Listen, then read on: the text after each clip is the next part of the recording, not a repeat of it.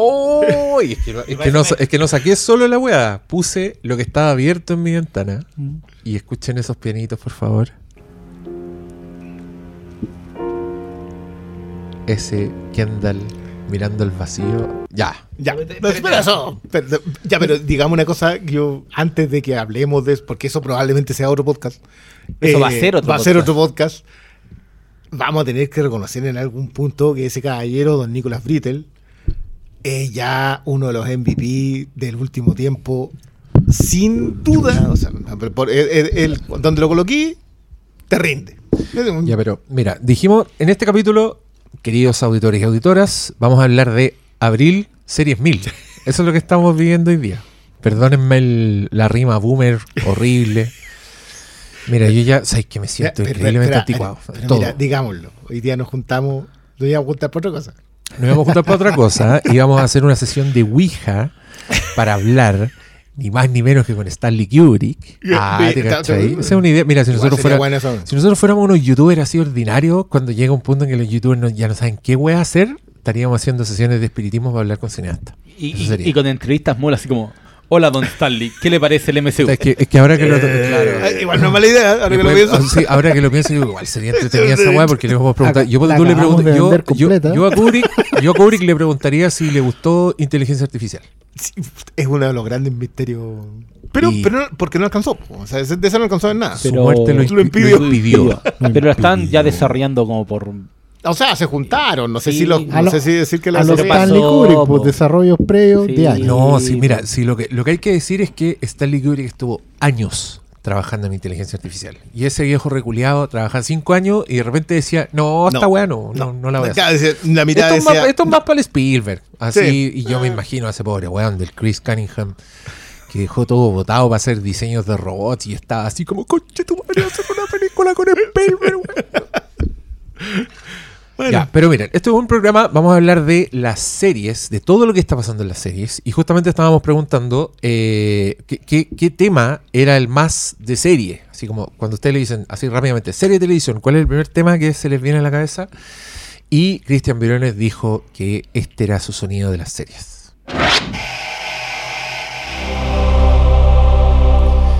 Para mí, curiosamente, ese para mí es el sonido de Six Feet. Pero es porque creo que estu- estuve tan expectante viendo siempre todos los capítulos de Six Feet Under que para mí inevitablemente lo asocio. Sé que está en todos los putos programas, todas las putas series increíbles, pero yo escucho ese sonido y al tiro escucho en mi cabeza el Thomas Newman. Eh, empieza al tiro. Estáis estáis respondiendo a la pregunta que yo iba a hacer.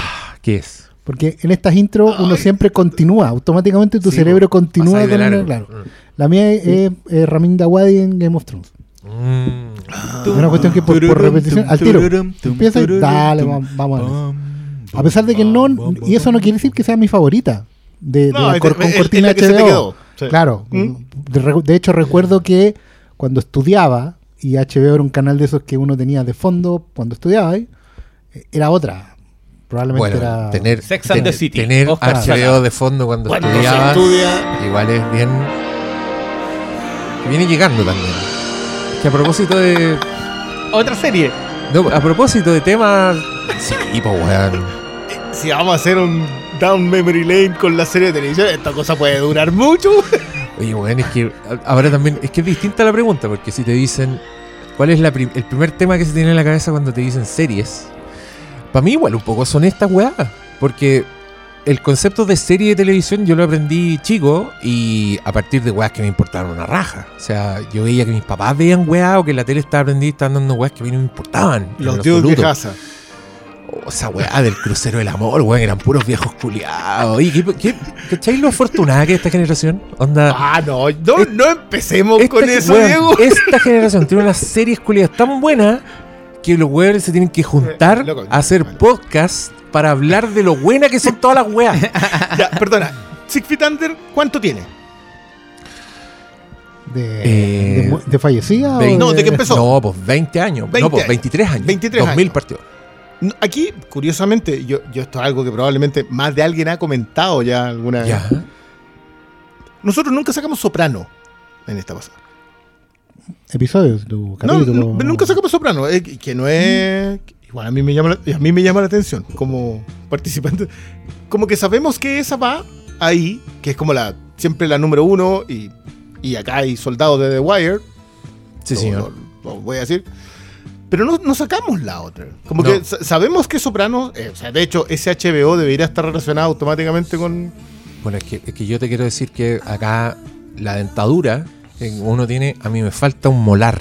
Así, pa, hay un vacío en mi dentadura y yo no he visto de Sopranos. Ah. Nunca. Yo debo decir que era joven, pobre y no tenía TV cable. ¿Qué esta weá HBO? tú culiados, weón. Yo qué Bueno, veía. algunos- ¿Qué, algunos- qué ah, música era para mí de televisión? Los magníficos, la weá en la televisión Ah, abierta. O, cuando yo era chico era Los Guardianes del Universo. Ah, Esa era ya mi te- serie ya de te fuiste para la tele de la Pero te tarde. fuiste con, cuando chico, pues Ahí estamos hablando de cuando ya uno era consciente. Yo, yo era No, pero- consciente, weón. Me Yo refiero era a consciente de los pasa en gastos la- del cable. En la casa, en la casa. ¿De cuánto de salía el cable? No, o sea, lo hay, casa hay de temas de serie que igual se quedan en- de todos los tiempos. Por ejemplo, descartando incluso series animadas. Está, por ejemplo, el del Crucero del Amor. Que yo, independiente de lo corneta que es la serie, encuentro que es un temor. Eso no cambia. es Esa weá la podéis, No, no podéis salir a cantarla en un No, karaoke. no. Y ese- la weá es extraordinaria. ¿no? Ese, to- ese tema lleva ojos ¿no? azules. Yo, yo, Es que creo que en mi casa se ya, no se aquí, está. Por pues ejemplo, mira, está sí, el- producción. A ver. Se pone, tío. Con la participación estelar de. y ahí salían. Todos, ahí salía todo. Hay... ¿Cachai que hay un video en YouTube que recopiló todos los invitados? ese no la weá dura como 40 horas. Oye, pero weón, la, la weá fome, loco. O, o alguien conoce a esta weá y le tiene cariño. Es Ahí que- está. No. Como vos. Igual tema canchero. Yo creo que en mi casa no veía mucho esta. La que veían era la de. Tú veías y salía alguien y decía: ¡El avión! ¡El La avión! la de la fantasía. Pero Oye, la isla de la fantasía carecía de un tema que- oreja como. Sí. Como lo tenía los Duke de Hazard. Como lo tenía Cheers. O como incluso lo tenían otras series que no buscaban tener un tema oreja como El Hombre Increíble. Weón, es que ahora que lo decís, todas esas weas, los créditos eran buenos. Como que Sí, uno pues, veía los créditos y las mejores escenas, los temazos, y después empezaba la wea y ahí. oh, Oscar Salas. Ahí empezaba la No, siesta. los, cre- los No créditos lo mi- del no hombre increíble mientas. son. ¿Qué?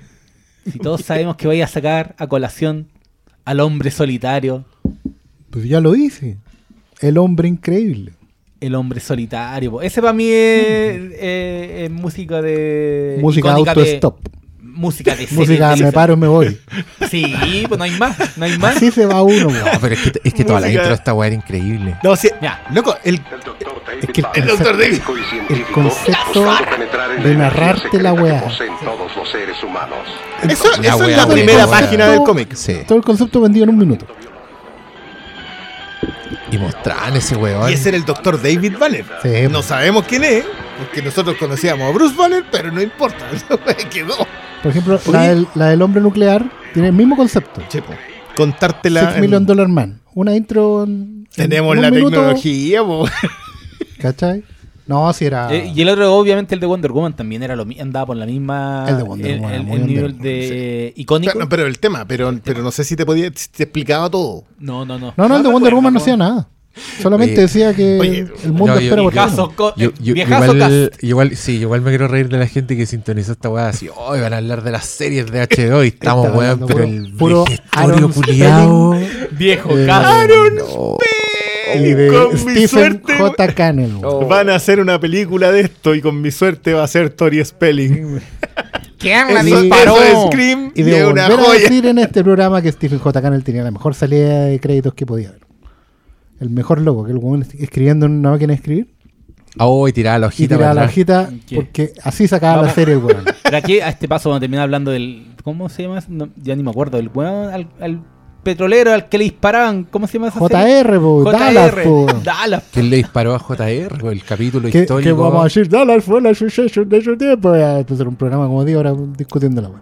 No, no, no, Dallas. Acuérdate Dallas era que- unos pobres huevos. Pero cuando, no, pero cuando no Dallas, nada. Cuando no, Dallas no. paralizó el país, a la nación completa, hasta parodiar los Simpsons.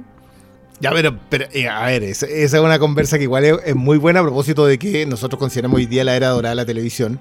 Y no tiene nada Sí, que ¿por ver qué, con por lo qué que. no lleva hasta el No, po. pasado, weón? ¿Cómo funciona? ¿No? ¿Desde Yo no- cuándo no Six fui. Feet Under? No. Sí, pues empezaste con Ya, la pero, yo- pero eso era justamente para, ¿Para preguntarte. qué? Para decir a que hace rato estamos en la era dorada. de la Exacto. televisión. Sí. Yo quería Ah, ir al hecho de que mira, es Sopranos y Oz, supuestamente la que empiezan. Yo, ustedes saben, Soldado de The Wire, yo soy creyente de que esa ahí estuvo.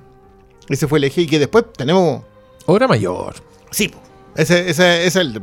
Pero que después la gracia fue FX, AMC, eh, Netflix y la invasión británica. Sí, como po. que nosotros, como que se nos olvidó Misfits, Sherlock, eh, todo lo que llegó de series skins, Claro. que yo tengo una deuda que tengo que pagar. The Office, perdón. Pero The The, Office. Office, Es que The lo Office bueno es es- la reinvención de la Finalmente comedia, probaron el punto de que Ya está, ya la, está la televisión por cable Y, y aprovechemos, aprovechemos el tiro, aprovechemos. Después de que estáis rodando con The Office, ¿qué viene después? Él defiende Evil Dead como la gran wea. Vamos, Ah, recomendémosle al tiro a la gente que si esto alcanza a estar publicado antes del jueves. sí. Subo solo esta parte. sí, nos vamos a juntar a ver Evil Dead Rise, que según fuentes, la fuente, La aquí fuente. presente, es una weá imperdible. Y- perdón por eh, soplar nuestra propia corneta, pero puta que es desagradable ver películas de terror con el público en general. Yo creo que es el peor género para ver con el público en general porque nos falta el chuchetumare que está riéndose, que está, está haciendo el chistosito, weón. Gente que, gente que nunca va a ver películas, van a ver una weá de terror así para gritar y para huellar. Y uno, que, y uno que va ahí, uno que va ahí con, con la intención de hacer un visionado responsable, lo pasa como el hoyo. Ahora, creo yo, y tengo fe, porque así creo era la, la Evil Dead, no la original, ¿cacha la weá que iba a decir? La Evil Dead del 2013, la, la más reciente, Evil Dead. creo que es el tipo de película que casa perfecto a los que van así a, a tirar la talla a la película de terror. Y la weá. Y de repente están así. Weón, le "Ay, mete una amigo". guile en la lengua y ahí quedaron. Oye, es que esa película es brutal, weón. Yo la vi hace poco. Yo, y- yo la vi recién en octubre pasado. Ah, Acuérdate no, que yo, fue de, de esas que. No, yo un día me dio la weá y dije, voy a ver esta película. Y esta es la verdad. Yo quiero transparentar. La empecé a ver en HBO Max en la noche, solo, y me dio miedo. y dije, no, tengo sueño, voy a terminar de ver el otro día. Mañana en la mañana. Vaya con luz de día. Y después le dije a Natalia un día, oye, veamos Evil Dead, pero era de día, ya no estaba solo. Weón, lo pasé increíble. Dije, estas weas son. Me, me acuerdo de Scorsese y me carga que tenga una connotación negativa decir que una película es una montaña rusa. Pero, weón, Evil Dead 2013 es una Eh, montaña rusa y quiero. Son lugares distintos. Sí, pero es que yo quiero rescatar. Weón, las montañas rusas son un milagro de la ingeniería. Son una weá que está hecha completamente para tu descarga de, adre- de adrenalina. Son la- las montañas rusas buenas tienen dramaturgia. eh, sus pendientes son la dramaturgia, la física es su dramaturgia. Entonces, comparar una película con una montaña rusa o con un theme park ride, que fue lo que dijo Scorsese, que son aún más complejos y con más artesanía y arte que las montañas rusas, me carga que sea un insulto. Me carga que porque la gente se ofendió con la weá, ahora significa que es algo Y malo. si Pero La bueno. montaña rusa de madera igual tiene artesanía. Pero o sea, las de madera tienen, te diría yo, aún más artesanía, una No, artesanía claro. más milenaria. es una las montañas rusas son súper viejas, po. Entonces, No, no, no, sí. Muy bueno. entiendo el punto, pero claramente la comparación iba por el tema de qué es lo que haces con la narración. Yo creo que la. Yo, yo quiero, quiero rescatar que Dead, en realidad, la del 2013, fue una sorpresa. Yo Yo, solo yo no diré- sé si había alguien preparado como para que una Evil Dead saliera tan bien. ¿Cuántos años después fue la del 2013? eh, ¿25? Puta, la, la- la última, técnicamente la última de Evil Dead era del 87. Cáchate. Entonces eran 2013, 25 años. Sin contar a Darkness. Es que Army. Army of Darkness es otra weá. Sí, es como esa, esa ya corre Yo solo diré, medieval, aprovechando el comercial, Claro, el, el concepto que- del libro y la cabaña y la fantasía, esa weá. es Bueno, Evil esta Dead película recupera todo lo que yo espero ver de una película de Evil Dead, eh, tomando como base el original. Así Tom- que, Y- tomando como y- base The Evil Dead o Evil Dead 2. The Que Evil igual Dead. son. La primera, Ya. The Evil Dead. Que es lo que a mí me pasó con la. A mí, a mí lo que más me llama la atención, que es algo que vamos a resolver el jueves, eh, es cómo lo hacen para, en el fondo, sacarte del escenario original.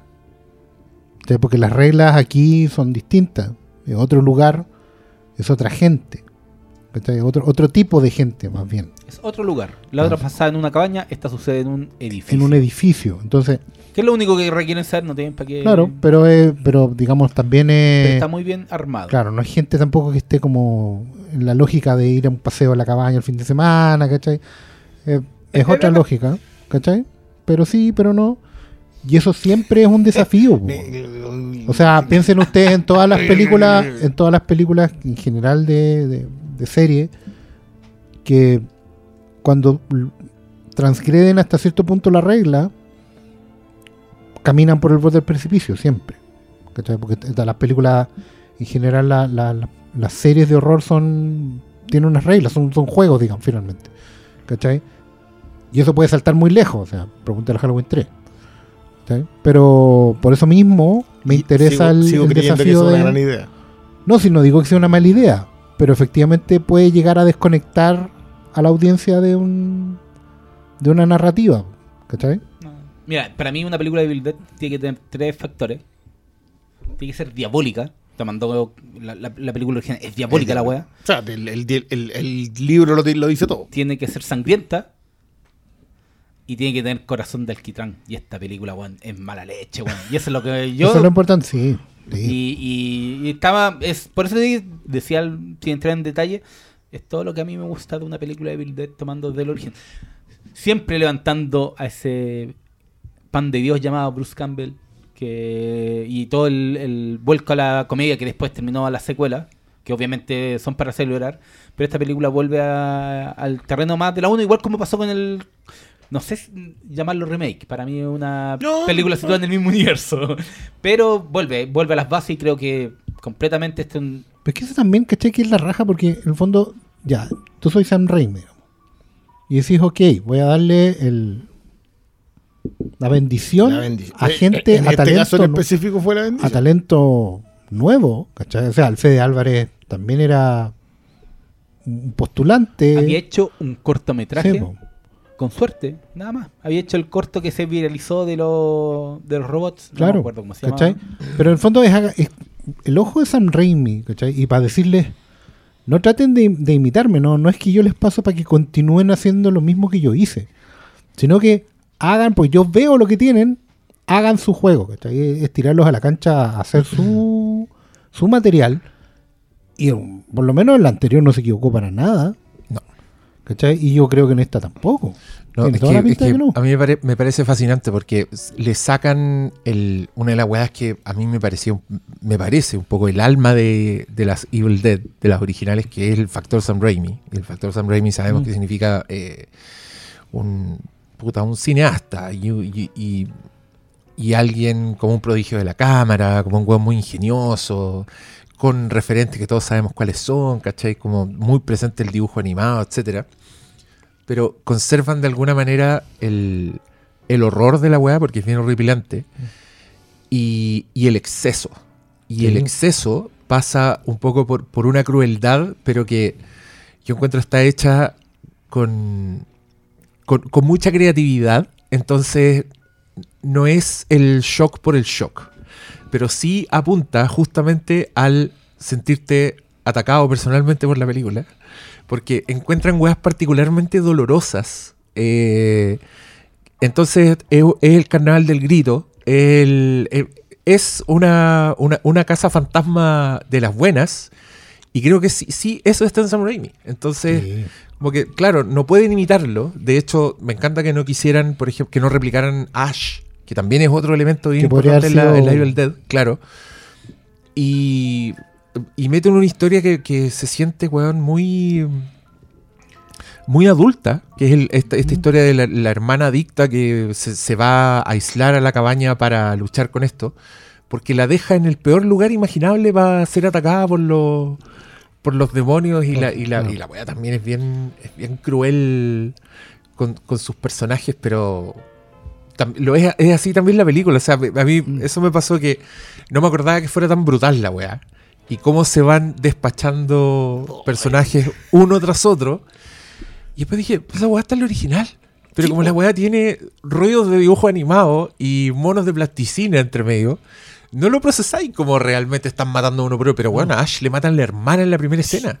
No, no, o sea, o sea, de- de- la origi- es que yo, yo a mí me pasó que, claro, yo el, el- tengo la original muy arriba. Mm. Yo para mí The Evil Dead desde esas cuestiones son, son lo, lo- lo que los gringos definen como game changer. Que en rigor, lo, a fines de los 70 en el terror, solo es game changer. Como, como que... Sí, cada una es un género en sí mismo. eh, y claro, agarráis la masacre de Texas, agarráis The Evil Dead, agarráis Halloween, Halloween. y, Cada uno un género cada sí uno es un mismo. género que después lleva 45 años funcionando. Pero quizás también por lo que hizo el mismo San Raimi, como que The Evil Dead quedó ahí, única. O sea, el mismo Raimi después fue hizo, tomó una beta de la Evil Dead y se la llevó.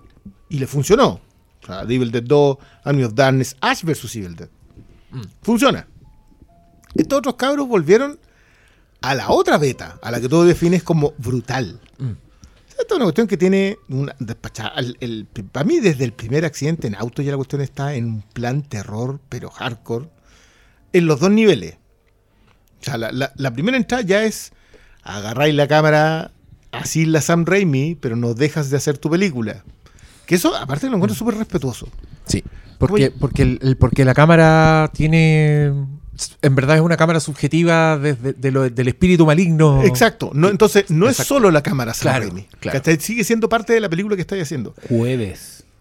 Este, 19, este- este 30 jueves. Sí, porque estábamos hablando de serie y yo no sé por qué llegamos a esta. Esta No, estaba buena, digo-. Digamos, toda 20 esta minutos. conversación es que es yo, mira, traí. Aquí, perdón, perdón que me saque esto tan, tan dinastía, pero en verdad es como. Bueno, creo que fue el 2013 esto que voy a contar. Así que fue una weá muy vieja. En los estudios Universal hacen una weá que se llama Halloween Horror Nights, que es como un evento especial donde hay maces, le llaman. Como un gran. que en verdad es como entrar a una casa fantasma. Una weá donde te asustan, ¿cachai? Y las weá, los de Universal son. ¿Te acordáis? El documental que vimos Sí, de la gente Sí, que hacía vi. esas weas para asustarse. Ya, este es como la versión así de, de parque temático y con licencias. Pues entonces hay una de películas y había una de Evil Dead, que era esta Evil Dead. Y, bueno, una de las experiencias, ¿cómo decirle? Paracinematográficas más increíbles que he tenido, porque entráis a la we- y está demasiado bien hecho. Y, y es para cagarse miedo. Y entráis y hay un. Y entráis a la cabaña, ¿cachai? Pero después seguís caminando y llegáis como a otra escena. Como que veis viñetas de la wea. Y aparecen buenos disfrazados a asustarte. Y hay efectos sonoros. Hay motosierra, me imagino. Weón, hay una wea más heavy que eso. Yo, en- mira, lo primero. lo- entráis y lo primero que veí es, es un weón que está sentado en la mesa leyendo el libro. Y en, y en off se escucha el weón que está leyendo las palabras más. Y tú decías, "Oh, continúa". y como que te acercáis y no sabes si el weón es real o es un mono, se puede dar vuelta en cualquier minuto. Entráis cagado ya, miedo. y, y- y me pasé a otra pieza. Y weón, estaba la weona en el sótano, así, moviendo los dedos y mirándome. Weón, yo no le pude sostener la mirada a ese mono culiado. No le pude sostener la mirada. Y después di la vuelta a otra weá y ahí casi me cagué. ¿No está en la de la ducha? Weón, deja contarte, weón. Casi me cagué porque está parada, así como al fondo de la pieza, la weona con el brazo colgando. Y en su mano tiene la pistola de clavos. Y está inmóvil. Weón, está inmóvil. Y yo, por, por seguir la dirección de la weá, me tengo que acercar. Pero yo así, no queriendo acercarme. Súper estúpido. Yo sé que no me va a pasar No nada, pero weón, veo, estoy viendo una weá que está en la película. La buena levanta su pistola de clavos hacia mí y me dispara y me tira como chiflones de aire la weá. Y ponen efectos sonoros de pistola de clavos. Weón, yo ahí grité y salí corriendo de esa pieza. Y, y- y- y desde entonces, gracias a esta experiencia, yo le recomiendo a todo el mundo que haya Halloween Horror Nights. Es la weá más alucinante que existe. Siento que estuve un poco en esa película. Entonces veo esta weá y digo, oh, yo, yo, yo estuve ahí. Yo, yo, vi a- yo la vi a ella, porque la weá está demasiado bien hecha. Eh, también debo decir que entre algunos que son más ordinarios, eh, no todos están a ese A ese nivel, pero ya con que haya uno a ese nivel, yo ya... Sí, no igual tenía a que ver con la película. No se me va a olvidar nunca. Solo quería decir eso porque encuentro que es una gran idea Y hay que, hay tratar de ir cuando sea un buen año para las películas de terror. Sí, weón, pero y a mí me, me- a mí yo sufro porque he ido, he ido como a dos en toda mi vida. Mm. Pero sigo a todos los huevos, a todas las cuentas, entonces siempre como que dan el line-up de las películas que van a estar este es año y sufro, weón. Ya, pero bueno, volvamos. Jueves, Esto es sobre jueves, las series. Jueves, sí, el jueves. El jueves vamos El a ver la nueva. vamos a ver la nueva Toda Eh, la conversación de Apple Day. Oye, yo- vayan vayan así- directo a Filme que compren al tiro. Y- Oye, sí está 10 luquitas la, Filmico.tv. la entrada y está 10 luquitas la Evil Dead del 2013. Aproveche, Me- aproveche que me te conté me estáis. No, pues está como posesión infernal. Un malito. De hecho, malito hizo uso de un malito. Y de hecho, Mira. cómprenlas antes que se agoten porque, Porque no van a volver. Eh, eh, un, un besito a Roque Baños, que creo que hasta el día de hoy ha hecho la mejor banda sonora de un Evil Dead, con todo el cariño que yo le tengo a Elfman y Joseph Loduca. Para mí lo que hizo Roque Baños era uno de los discos del año. Yo lo tenía así como tercero. ese año. No, Mira. no. y eso no había visto la película. Y, y Roque Año ha seguido en el género dando joyas. Sí, ese, ese caballero sabe. Roque Años con Alex de la Iglesia ahí tenía un Sí. puro. No, ese caballero sabe. ese- Mm. ese- 30 bueno, monedas, tío. La comunidad, weón. La comunidad es disco. Tiene unos temazos, weón. Ya, pero. Volvamos, tratemos de hacer este programa. porque- Ya. ¿Qué Bueno. series, ¿Qué series estamos viendo? Ah, que te tiraste el largo. No digáis que- eso, no digáis eso en la presencia de Cristian Briones que ve todas las huevas. No, yo no Oye, estoy viendo sí, todo. No estoy viendo Miss Maisel todavía, porque en- Que también va a terminar. que también termina esta. Es que a eso yo a esa conversación que yo quería llegar, porque este igual vamos a tener Ted Lasso se supone, se supone, porque no, no sé si está 100% confirmado, termina en esta temporada. Mandaloriano, yo diría que se suicidó esta temporada, pero no, pero no vamos a llegar a esa, a esa parte todavía. Barry termina en esta temporada. Succession termina en esta temporada. Espero que Perry Mason siga, nunca se sabe con las decisiones de, de HBO y de Max y de todas esas cosas. Eh, y, y no sé, pues lo, hemos, lo, hemos- lo conversamos también en el de en el Succession que grabamos la semana pasada. Estamos en momentos complicados. Estamos en momentos de cierre y no sabemos, sentimos siempre que vamos a estar huérfanos. Y, y no sé, yo, yo se los dejo ahí. Yo, ah, también, tam- ah, Picard también se termina esta temporada. Lo que pasa es que igual estamos en un, en un periodo de. que es probablemente más complejo de todos porque es previo al ajuste final. O sea, el, el momento que estamos viendo con la tele eh, de paga, digamos, es el final de una evolución o de un, de un cierre de ciclo que es la transición final de lo que era el TV cable al streaming completamente. Y en esa transición de la, de la tele de paga de cable a la del streaming, inevitablemente sufrimos un exceso de oferta y, un- y una sobrecarga de material a todo nivel. O sea, la pandemia probablemente eh, aceleró el proceso, pero inevitablemente hubo un momento en que uno había más series de las que uno podía ver, Todavía. claro, pero que inevitablemente te perdías cosas. También, y no solo porque todas- no todas eran buenas, la mayoría o, de las que la mayoría de las que son buenas son muy buenas, pero aún así te ocupan una carga de tiempo que no puede, no puede sostener nadie. Eso es parte del, del, del cambio que va para el. ¿Cómo se llama? Nadie el- que no se llame Cristian Se lo dice, lo dice en yo- presencia yo, de. yo, yo miré nomás. Pero porque es su pega, po, ¿cachai? Eh, Pero igual yo tengo deuda. Yo creo que, de hecho, el- el- ese es uno, de los, es uno de los puntos. Y reforzando lo que estoy diciendo, mientras más pasa el tiempo, y te estoy hablando de 2022, de 2023, las deudas empiezan a se- se que acumularse. acumular, po, Cristian claro, Briones Yo necesito responde- no, eso no es algo que me tienen que responde decir a la pregunta. No, porque- Tienes 10 minutos para responder cuáles son las ¡Diez series que- minutos! ¿Cuáles son las series que estáis viendo? Responde. Mira, no he empezado con Yellow ¿Cuál es tu Jackets. lunes? Pero ¿por qué no ¿Cuál es empecé, ¿por qué martes? empezáis a decir las que no estáis viendo? pa- Ve las pa- que estáis viendo. pa' que Di descarté la que, está- di estáis viendo, weón. Ah, te, te sale más corto decir las que no estáis viendo. No, no he empezado con las Sons, por ejemplo. Que esa, esa sé que la tengo, la tengo ahí en. Ya, Pero es que sigue estoy diciendo viendo. las que no estás Succession, viendo. Barry Perry Mason, domingo, lunes. Eh, martes Ted Lasso, miércoles Mandalorian y Ah. ya vamos a llegar ahí, ¿ya? Eh, miércoles Jueves. Mandalorian, jueves Picard, Viernes. Eh, no, ya bien empiezo, me, me lanzo con otras cosas. Es que no sé, por Ahí ejemplo. te- tiene que ver películas sí, también, po. no, no, no, no, pero es que ya no viene, por Tiene que ver ejemplo, las de movie. Beef, Tiny Beautiful Things, ¿cachai? Esas dos me las terminé porque son miniseries, eran cortitas, Y ¿cachai? son, no, pues esas las ¿Cuánto dura no, Beef? 10 son episodios de 32 10 minutos. minutos de 30, 40 minutos. Ah, Sí, es cortita. La voy a empezar Cortita, a ver. cortita. La voy a empezar a ver pasado mañana mismo. Claro. Tú, Porque ya estoy tomado los estos días lo que tengo que ver, po, ¿Qué es lo que está viendo?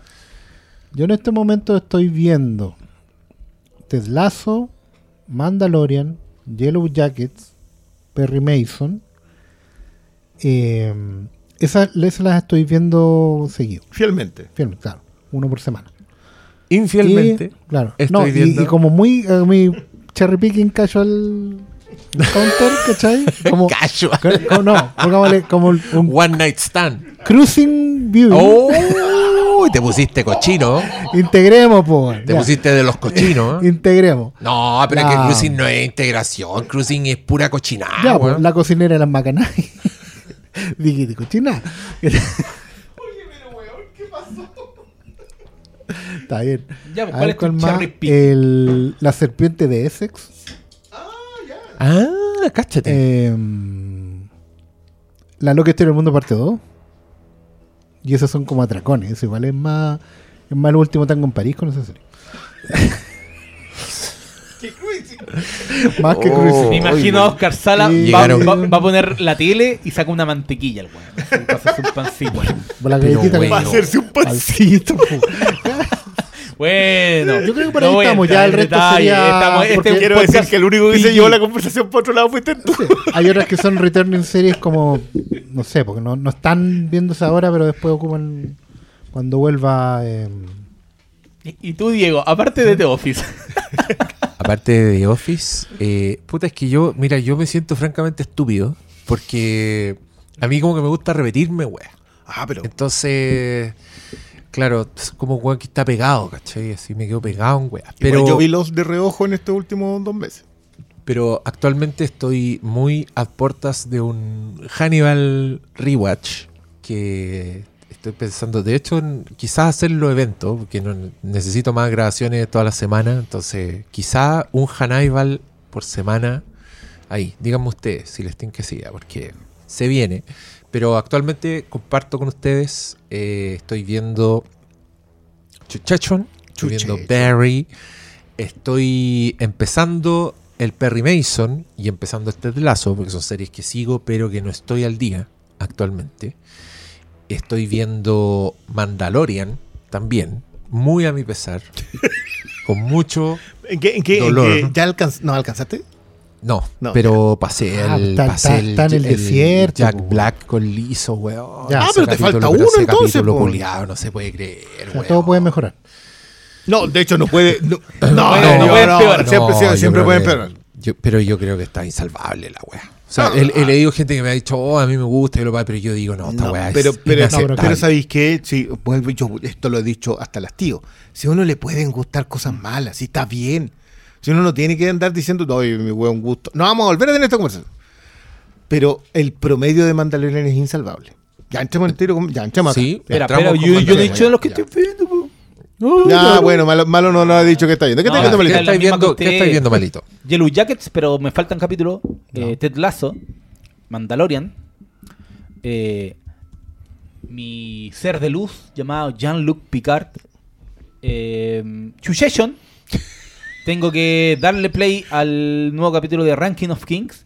Ah, Ya, ya llegó. Ya están, ya están los crunch, mis queridos. Cruising. Sala. y eso porque Beef, como era es serie Netflix, claro. esa weá se ve rápido, entonces es como claro. que las consumí. Para mí Netflix como, ah, le dais play el primero y no, no tienes que estar siguiendo semana a semana como todo el resto de series. Que, Sí, igual, que, que- que mandan la conversación. Bueno, mi conver- Mandalorian mi- la conversación. Mi, mi- mis deudas para este fin de semana son Miss Maisel, eh, Sweet Tooth y mm, Yellow Jacket, porque de verdad estoy Ah, atrasado. Sweet Tooth también la tengo que ver. Yo también no- estoy retrasado con Yellow Jackets. Pero tú, Me te- en estás el en la primera. capítulo de la primera temporada. Pero por ejemplo, Sweet Tooth es una serie que ya me había olvidado. Y con esto quiero cerrar un poco lo que estaba diciendo delante. estamos cerrando un ciclo como, como audiencia en que inevitablemente el material va, va a tener que sufrir una contracción muy fuerte. O sea, la conversa que hay en torno a, a si, si el streaming de HBO Max se queda como Max nomás, tiene, es como un poco la conversa final, porque finalmente afecta a todos los demás. Es, ok, tengo un altísimo nivel de calidad en el material que estoy produciendo. Y eso es indiscutible, o sea, domina la conversa de un mes a otro. O sea, HBO tiene una, una, una planilla de estreno en que tranquilamente domina la conversación de aquí hasta agosto.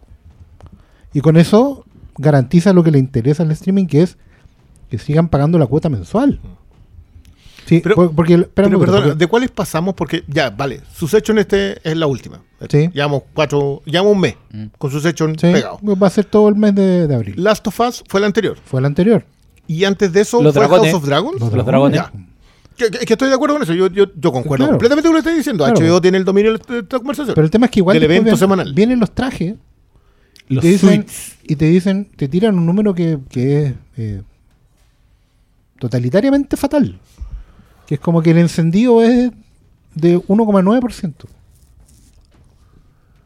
del total Di- ¿cachai? que Mm. HBO del total de encendido del streaming es el 1,9% ¿cachai? entonces pero- No, y de hecho, en, en- en- aterrizando la conversación la, en la más conversa se pone complicada porque te Oye. das cuenta de que la cantidad de oferta es inveíble, es como YouTube, Mm.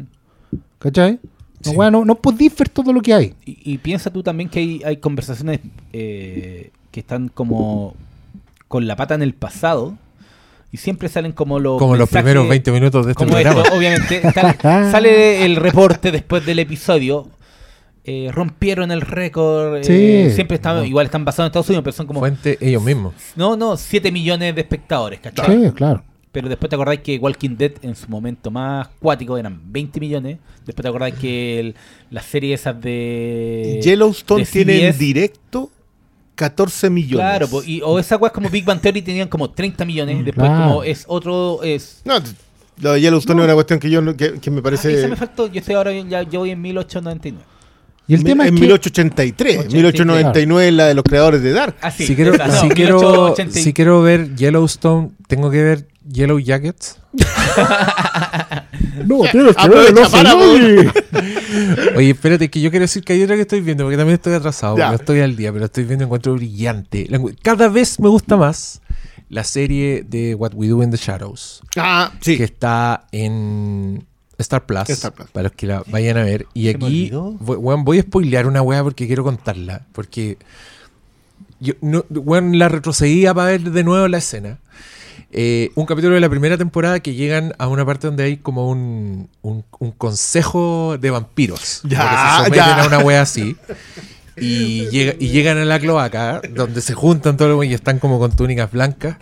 Y el primero, no, no me acuerdo del orden en que se, se encapuchan, pero está es bacán porque están los de la película en el consejo. Está el. Taika Waititi y el Jimmy Clement. Y empiezan a aparecer más vampiros. Y, y yo gritaba porque ya la weá eran referencias directas a weás de vampiros. Como la Y- original. Pero no, pero acá eran era Tilda Swinton Ah, sí, con de- su de- look de Claro. eh, Only Lovers Left Left Alive. Alive. Estaba Evan Rachel Wood, que es la reina de los vampiros en True Blood. Está Danny Trejo, que es el vampiro, El de vampiro From de Dusk From Dawn. Y, y son ellos mismos. Y est- está el, el vampiro de la película Buffy la Casa Vampiro. pues me estáis weyando. El? Pee Herman. Falta, falta el Conde Brolock. falta Deberían, deberían- Bonhoeffer. deberían haber llamado a Rudolfi para que hiciera su personaje con Pero Ah, lo era más gracioso es que por Zoom está Blade. Que es Por Wesley Snipes. lo- está por Zoom porque por- no está. Porque es peligroso. Y el weón dice weá que ofenden a los vampiros. Porque él puede salir de día. y los demás vampiros lo wean como que. Maravilloso. No, weón, ese, ese fue una. Ese, ese capítulo es increíble. Yo- yo llegué hasta ahora hasta el el seis el- es de mi la favorito. primera y dije, ¿Pero ya. alcanzaste a ver ese? No, no alcancé a ver eso. Oh, entonces el Es que, 7, claro, porque no está claro, tan lejos. Y, la y dije, está buena esta serie, pero como que. Claro, también el, el- el tema de eso pasa, po, que hoy en día tú podés ver una serie buena, pero no hay tiempo o suficiente espacio para enganchar. Mm. Además que el Sí. streaming tiene otra particular que tú decís, bueno, la serie va a estar acá. Podí, podí hacer el cruising. No, y, de, pero Vamos a ¿sabes seguir qué? no, y también hay, hay, hay, un, hay un... Oye, todo esto Una yo, idea yo- de- yo les quiero recomendar. Esa es una gran, gran película. Es más Estamos hablando de una película que de William Friedkin, Sí, señor. donde Protagonizada Al por Pacino, Al Pacino. se tiene que infiltrar en la ostra azul. Yo todavía no puedo, yo en serio, yo todavía no Eh. puedo creer que esa película la hayan hecho En ese tiempo. en esa época, porque hasta, hasta hoy día es compleja. Pero- hoy día es súper complicado. No, ver pero, que- cruising pero hoy día, y hoy día el tipo de película así la que no habla nadie. No, pues, esa, vergüenza. Bueno, Pero bueno, yo Una solo quería adelantada. decir Es un que, camión. Es una gran película. que también igual está Ahí la tengo. el consumo En DVD. confortable. Porque para mí, obviamente, la Sí, vieja po. confiable, It's Always Sí. Sony. El otro día ¿sabes qué me Oh, puse a ver, Ding, ding, ding. me puse a ver Los Simpsons, No pero sé. capítulos así como. Me empecé a hacer como la selec- clásica selección de episodios de Halloween. Me di como cuatro, así, de los más clásicos. Ah, es que, es que en, en Star Plus está esa maravilla Sí, de que están todos juntos los podí- especiales de Halloween. Claro. Eh, y así de repente igual me pesco uno de The Office, ¿cachai? Hay series que no las tengo que ver en orden. Pesco cualquier capítulo, me acuerdo un capítulo y digo, Bueno, Play. ta- Se también se terminó. Mythic Quest, que esta temporada, hay que Mythic decirlo, Quest. estuvo bajita. estuvo bajita. Pero, mira, esta semana, ¿cachaste la, la noticia? Sí, Eh, pero teníamos entiende. la sospecha. O sea, sí, estaba Sí, la sospecha. teníamos la sospecha. Estaba la sospecha. Igual yo la recomiendo las dos primeras temporadas. ¿y cuál es la noticia? F. Murray Abraham le pasó Gana. la gran. eh, ¿Cómo se llama el, el La- vampiro de la, de la Drácula de, que tiene música de John Williams? De Drácula. la Drácula. que- Frank Langella, Eh. Frank de Frank Langella. Langella. Le a. Murray. Murray Abraham le pasó lo mismo que a Frank Ah, Langella. lo- anda tirando también. las manos. Tú, tiró las manos y lo echaron cascando. y No, tal. pero en dieron- esa se quedaron le peor. Le, le dieron Puta, una pero he killed advertencia, Mozart. Le dieron una advertencia y después la segunda ya para la casa. Y después como que el- la nota que estaba leyendo, creo que no me acuerdo si era el Hollywood Reporter, era como... Y bueno, el elenco después tuvo que verlo como viejo verde en White Lotus. Maravilloso. Sí, ¿cachai? Pero claro, eh, para Esa, mí hay, esa yo también la tengo pendiente. hay- la segunda de White Lotus. hay series ¿Viste? confortables que yo sé a las que vuelvo. Claro. De repente me dan ganas y, y yo debo decir que tam- también de repente ves con un capítulo de Lost que me acuerdo así oh, y lo- le doy play solo a ese Yo, capítulo. yo tengo que decir abiertamente que mi serie de, de confort en este momento es Reservation Dogs. ¿En serio? Que me la han recomendado mucho. Es extraordinario. La primera temporada es una obra mayor, cerrada, perfecta. Creo que la segunda temporada está, está muy, muy bien. Está pensé- muy bien. Ya, pero ¿cachai, cachai el nivel en el que estamos? ¿no? Yo Sí, pensé que... O sea, que- tiráis una piedra y encontráis y encontráis 10 series buenas. de- debo pedir joya. perdón, pensé que Cristian venía a decir la pequeña casa en la pradera. No, pero ya. po, no, no, yo, yo- es que yo soy malo para rep- repetirme cosas. Yo cuando no- me repito es porque se la están repitiendo la- las mujeres en la casa. Y ya, voy yo y la, y la veo a fondo. De hecho, No. tengo que decir que el repaso de Lost fue particularmente satisfactorio para mí porque ¿Sabes pasaba. ¡Uy! la constante. ¿Sabes cuál- y, era, y era hermoso. que Yo la vi ¿sabes una- cuál- ¿Con cuál me pasa a mí? Eh, que en, mi- en mis tiempos de, de lisiado, maldito lisiado, me, me vi Liga de la Justicia, weón, qué joya. Ah, que eso era Yo esa la cosa. vi con la heredera. Animada. Animada. Animada. Animada. Que, No, que es que- esa Oye, está en HBO Max. Max. Esa Sí. se mantiene en. HBO Max. Aprovechenla porque esa cuestión. Yo nunca de- la he visto. Buenísima.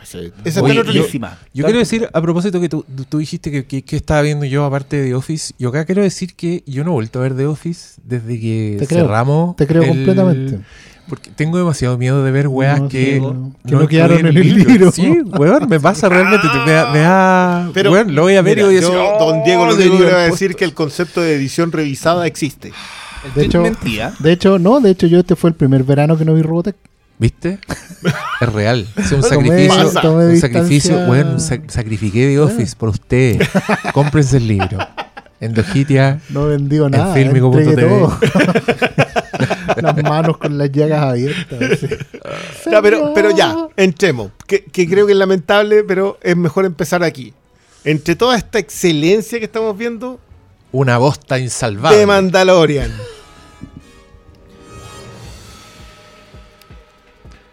A mí me llamó la atención cuando empecé a ver Mandalorian, Tercera temporada.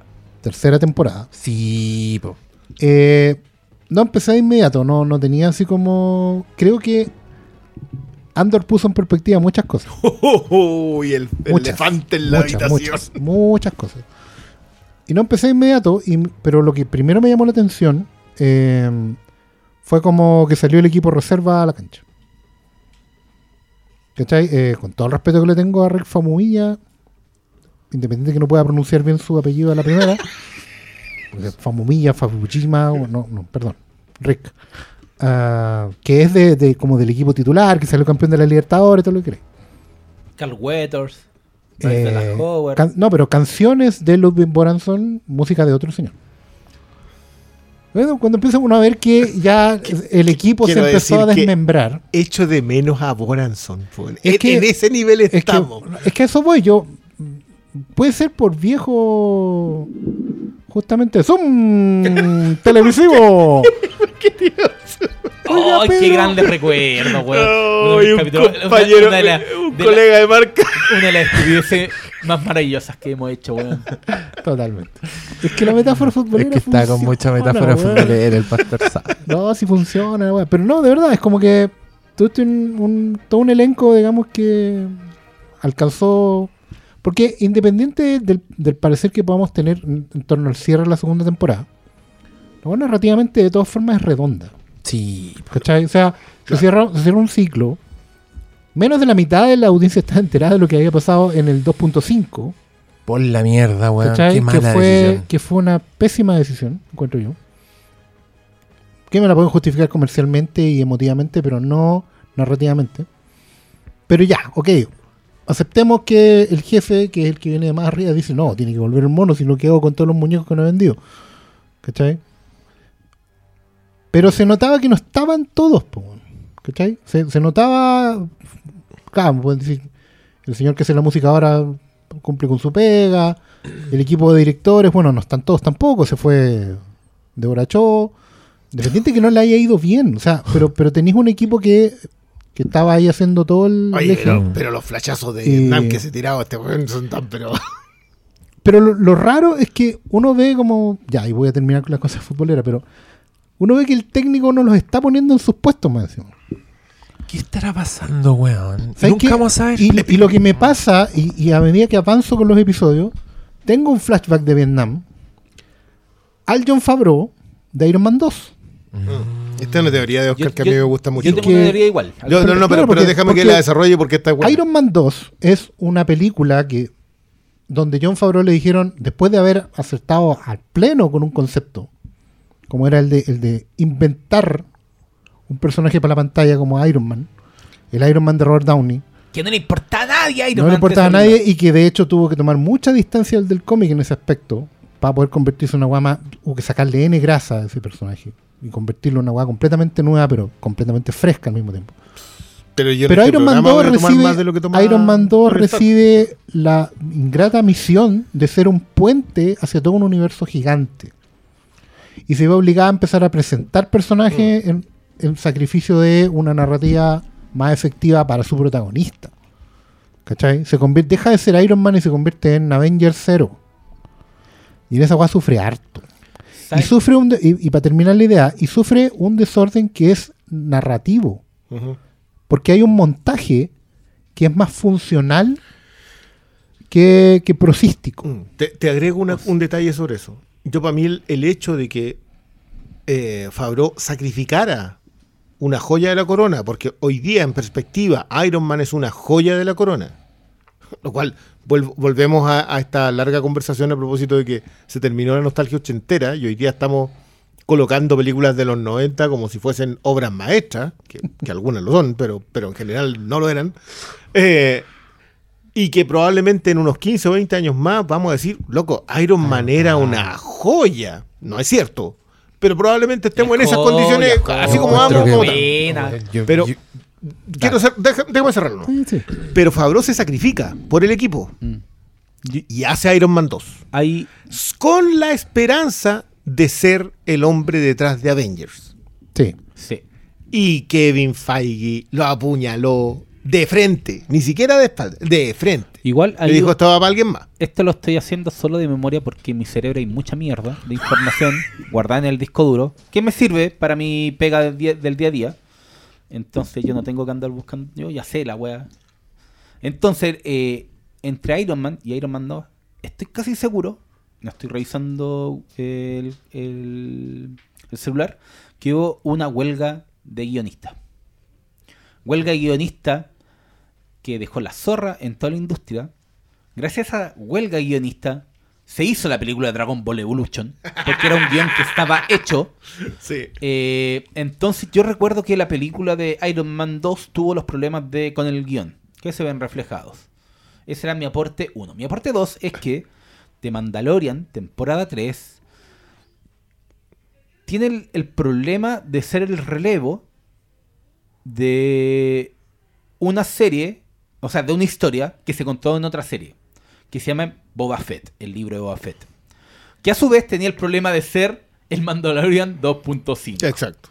O sea, Entonces, todas cuando- adolescentes. Sí. Cuando terminamos eh, The Mandalorian 2, estamos todos contentos, se contó una historia, todo bien cerrado. De hecho, bien, de hecho, uno puede tener opiniones sobre el uso de eh, Luke, sobre el cierre, sobre la idea de llevarse al personaje, pero narrativamente esa cuestión es impecable. Contento Sí. Yo Impecable. Está súper contento.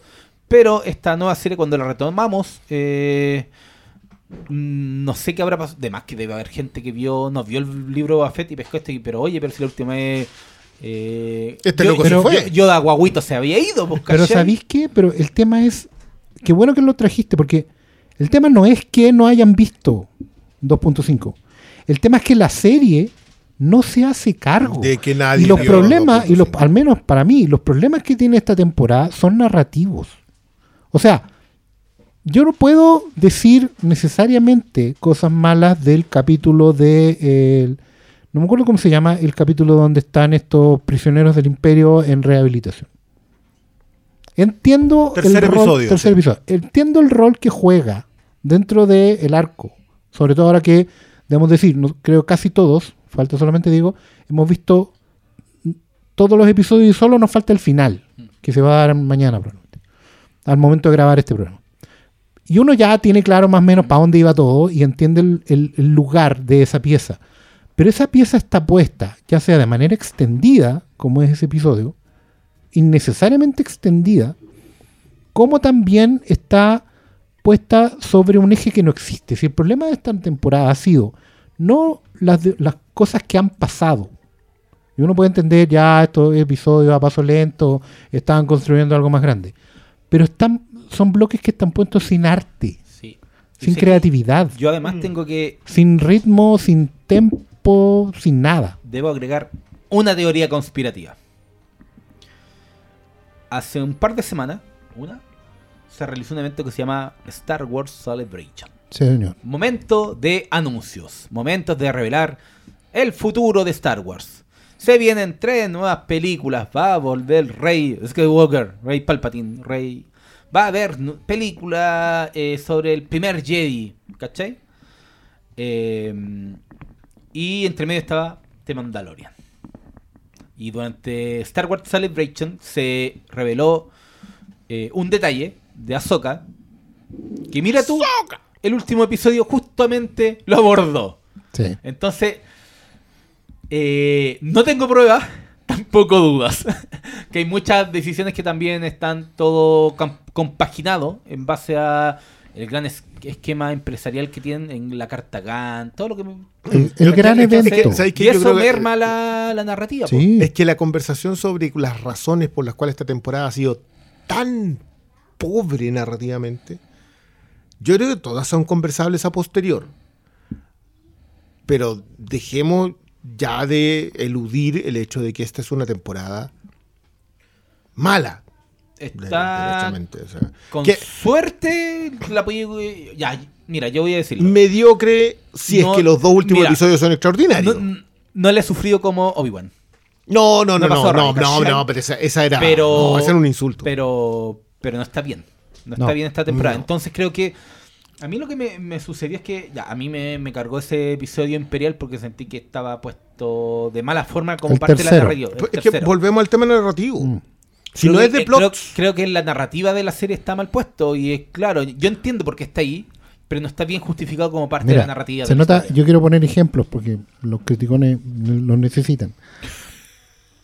Es, todo queda tan claro de que, de que las piezas, los bloques están mal montados, están puestos a la fuerza y en desorden, cuando ves el episodio que dirige Carl Weathers. Y que básicamente es una aventura de una semana en que hay que ir a rescatar a un niñito de la, de la, del cocodrilo monstruo semanal. Y donde además se establece un nuevo pacto, todo lo que sea. Ese capítulo dura 35 minutos. Tiene una dirección, no es una obra de arte, pero es eficiente a cagar. Esta weá plantea su problema, plantea la resolución, lo resuelve en una escena de acción y se devuelve. Fin. Esta weá es perfecta. El, el clásico. Eh, eh, me- eh, ma- ma- ¿cómo? Masi- ¿Masiste? El clásico El- programa de la semana en donde llegaba al pueblo, solucionaba un problema y se iba. y se iba. Mm. ¿Cachai?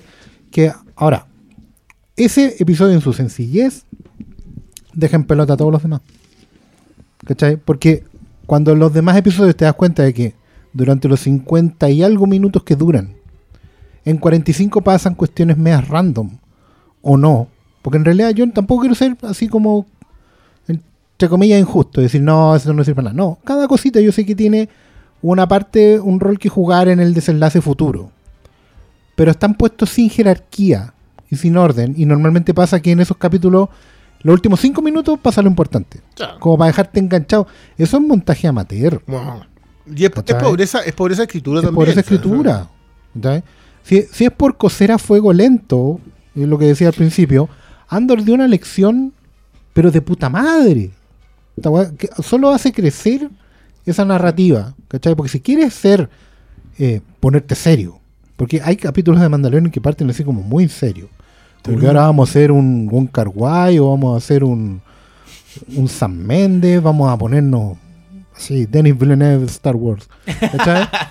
Juan, no lo estás haciendo como corresponde. ¿Sabes qué? Yo, yo, yo, un detalle que, que creo que, que creo que es más para la conversación. Estoy, estoy tirando un salvavidas que no corresponde. Está que no se No. merecen un salvavidas, quiero decirlo. Yo iba a tirar uno igual, Pero, pero, bueno. pero, pero a mí me pasa que yo creo que eh, el gran tema con Mandalorian es que terminó. Y lo de, lo de ahora es seguir porque. Mira, porque- hay un espera, meme. espera, déjame cerrar. Y terminó en el lugar preciso en donde solo puedes crecer. Y volvieron a bajar. Sí. Es que volvieron a hacer el episodio semanal a semanal que no, que no, que no cierra. Hay un meme en donde sale como Mandalorian, pero con la voz falsa de Pedro Pascal. Como que le pregunta, oye, ¿y por qué volvió Grugo? Bueno, porque Disney está haciendo un montón de plata, pues, weón. Y creo que ese factor al final es el que, eh, volviendo a lo, a lo del Mandalorian 2.5 que fue Boba Fett, ahí está parte de por qué no funciona. Yo creo, yo debo decir que hay cosas que me han gustado caleta de esta serie, pero siempre es como cuando te enfocáis en un aspecto. Para mí el tema como Mando Grogu, yo no tengo mayores quejas. Eh, mandaloriano, eh, bien.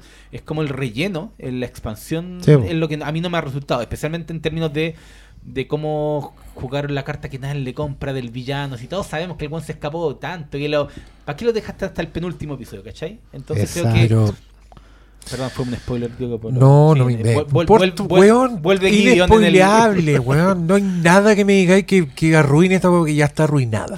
Yo soy lejos el más pesimista por lo que estoy escuchando. Eh, mira, creo que sigue siendo nuestro récord el Flimcast que Sí, hicimos de. Mandalorian. Son 5 horas con 50 minutos que estuvimos hablando de dos temporadas de esa weá. Que en mi opinión tenía el equilibrio perfecto entre la televisión episódica, la aventura semana a semana, el weón que llega a un pueblo, soluciona el problema, se va, y la historia tronco, que es la que sostiene la weá, que es tengo que llevar a esta guagua adorable a su destino y no sabemos qué va a pasar. Y el weón se va entregando poco. Weón, perfecta. Te sumo a existir en un mundo que ya hay mucho conocimiento sobre él y funcionar dentro de él. Sí, no, di- y, que- y que tenía, weón, yo me acuerdo grandes secuencias de, de acción y aventuras Sí. Star Wars, donde a mí se me paraban los pelos porque de nuevo aparecían TIE Fighters, weón, en secuencias así hermosas. Tenía personajes que a mí me, me conquistaban o me interesaban bastante. La tenía súper buenos villanos, pese a que tenía a Esposito ya repi- más repetido que, que Giancarlo Esposito siendo el villano despreciable, pero no importa, el weón funcionaba bien y, y, y, y, weón, era intrigante esta facción del imperio. Antes era Werner Herzog, me estáis weyando, como que teníamos por dónde agarrar, pero en I todas partes. baby. Y, y llegamos a ese final que fue controvertido, que podemos escuchar. Yo, yo voy a insistir, creo que uno de los grandes capítulos de Mandalorian es el de Bill Burr. Es el, Sí. capítulo que le digo el Inglorious Bastards, yo. eh, donde se, se infiltra en el drone nazi y Bill Burr no se aguanta y el otro weón se tiene que sacar la máscara. weón, es un gran capítulo. Eh, pero después vino esta ordinariez del Boba Fett. Se decidieron tirar la cadena con todo lo que hicieron en The Mandalorian y borrar a Luke Skywalker weón, de la manera más ordinaria e imaginable. Y no contar el libro de Buffett. po. El weón Sí. mandó a la guagua con el robot. Me estáis weyando y lo recibe esa vieja culiada insoportable, weón, la chimultrufia de la galaxia.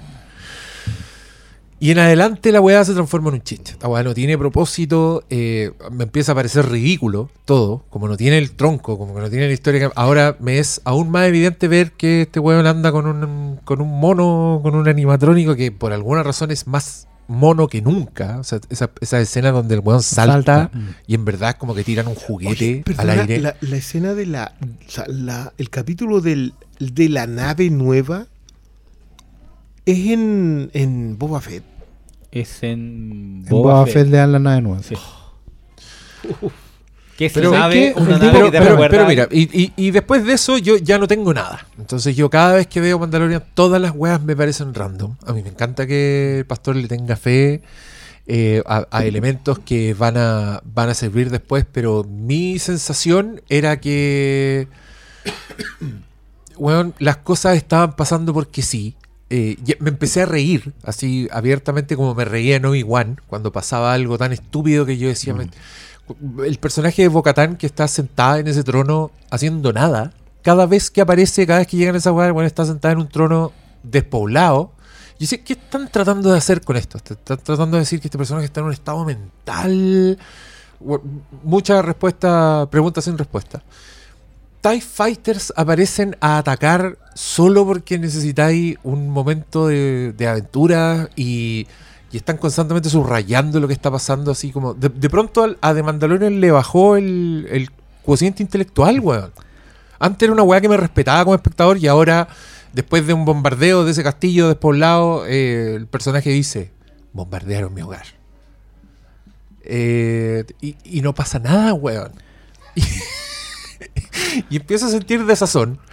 Eh, por- porque estaban. Y estoy viendo weas que, no sé, quizás en mis sentidos, quizás sensorialmente, es algo excitante o una aventura así bacán, como todo esto del el rescate del niño.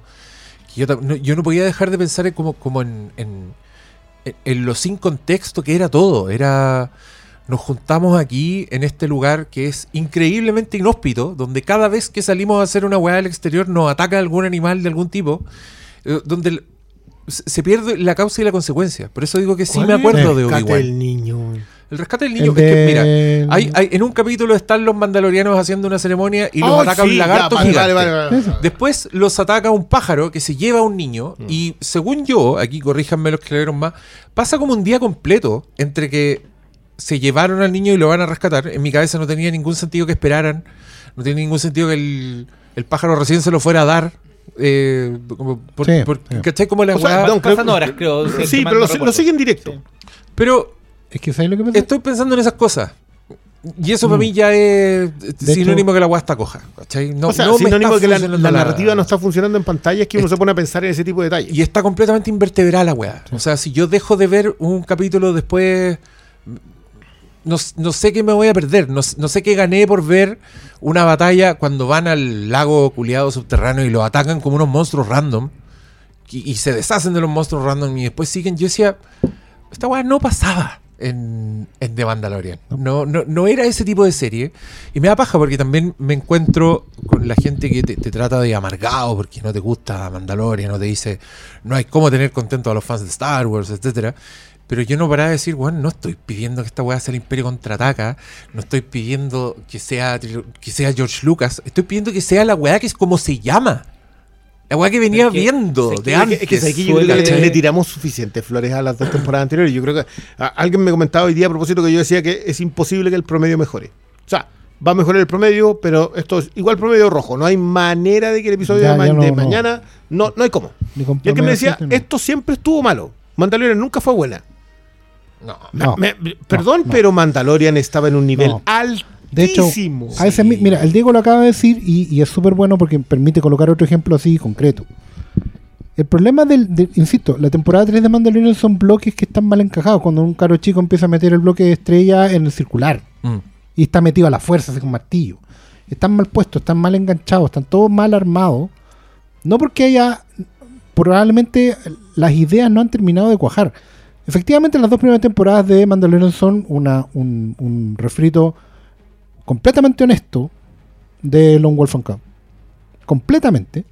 Que tienen un una razón de ser y está en el título, el Mandaloriano. Es un tipo que no es mandaloriano por esencia y que en ese viaje de ayudar al, al guaguito se va a convertir en alguien funcional para su raza.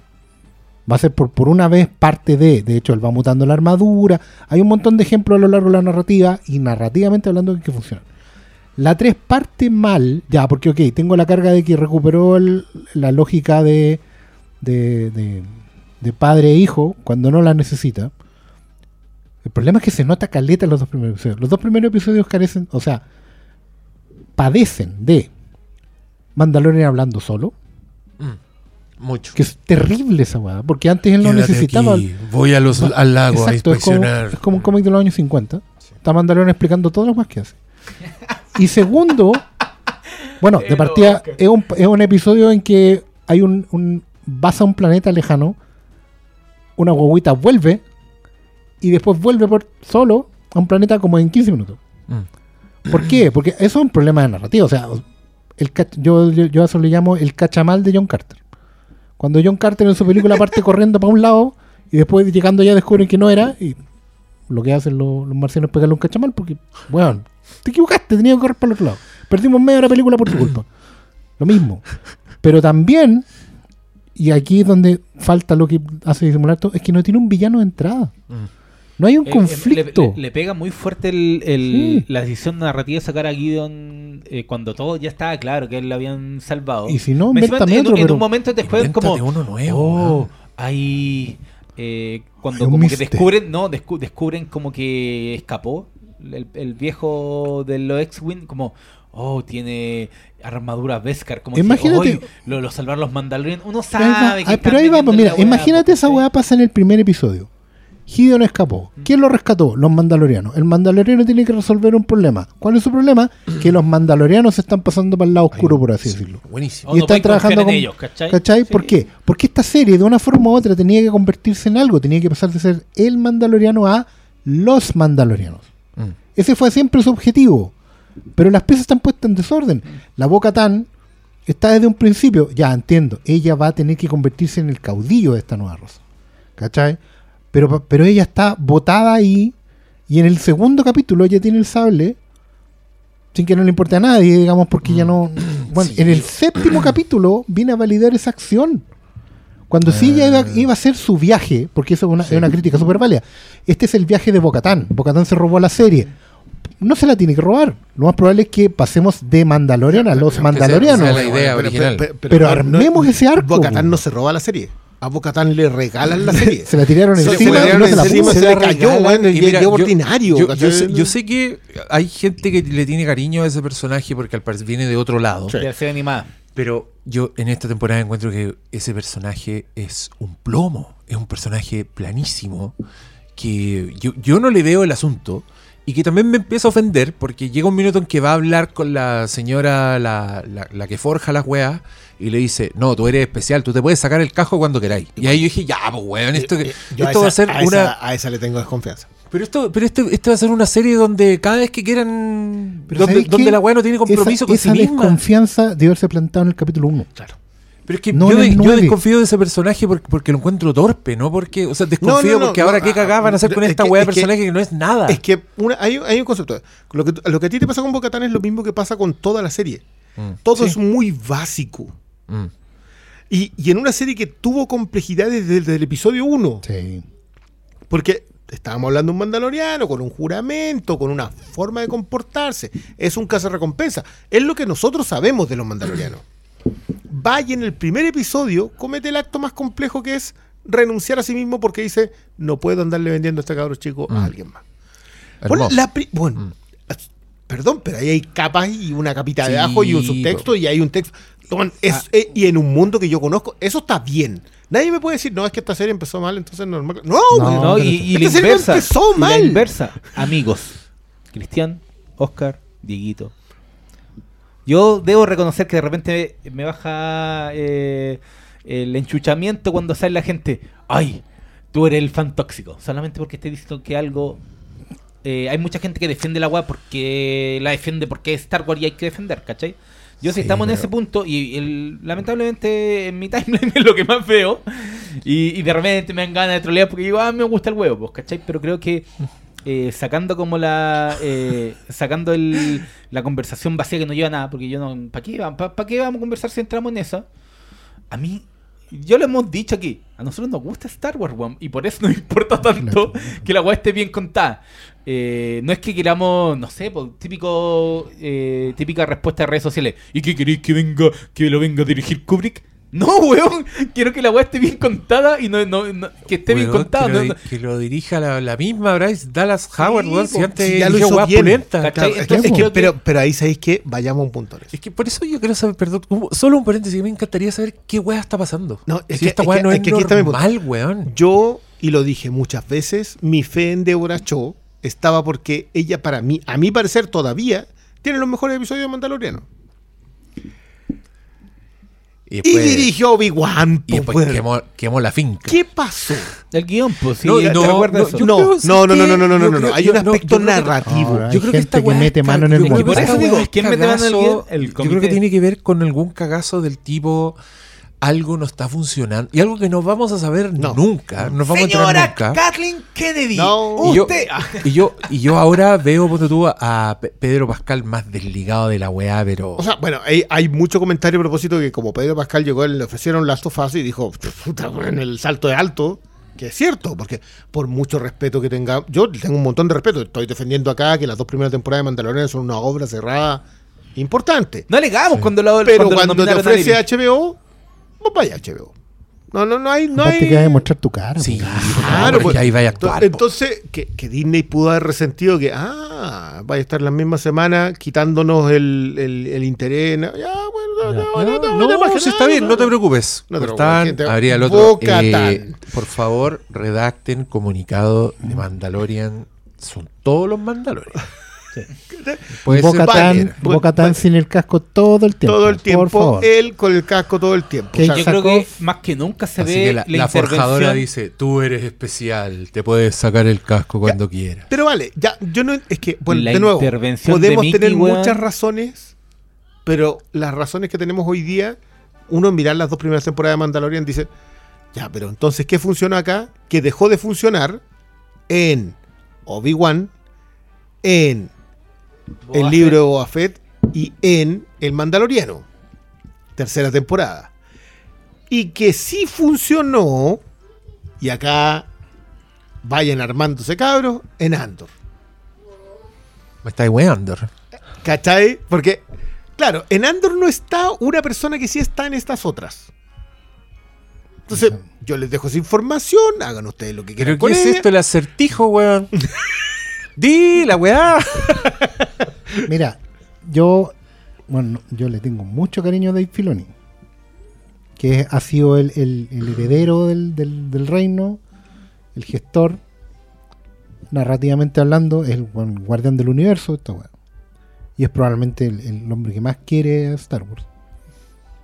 Pero yo creo que después de harto tiempo se empieza a notar cuando él no quiere prestar los juguetes. ¿Cachai? Yo siento que a Obi-Wan, lo dijimos también en la grabación, a Obi-Wan la dejaron botada. Filoni y la dejaron botada, yo lo dije. Me hago cargo de esa. La dejaron botada a merced del montaje empresarial. Es probable. ¿Cachai? Un, un montaje que está hecho para. Pero por ejemplo, Obi-Wan no le hacía daño a lo de ellos. Andor no le No hace hacía daño a daño. nosotros. claro, Andor no le hacía daño a los de ellos. Pero ahí, por ejemplo, al otro lado había gente que no venía de su escuela, que igual iba a trabajar sola. ¿Cachai? Mm. Y no, no iban a estar pendientes de lo que dijera Fabro Filoni. Y no iban a meterse en ese universo. O sea, Andor se trata de un, de un espacio de tiempo súper acotado y va a terminar ahí. Y no hay ningún problema con el futuro de Star Están Wars. todos muertos. ¿cachai? Que claramente, como ha dicho Filoni, conduce al gran evento. Sí.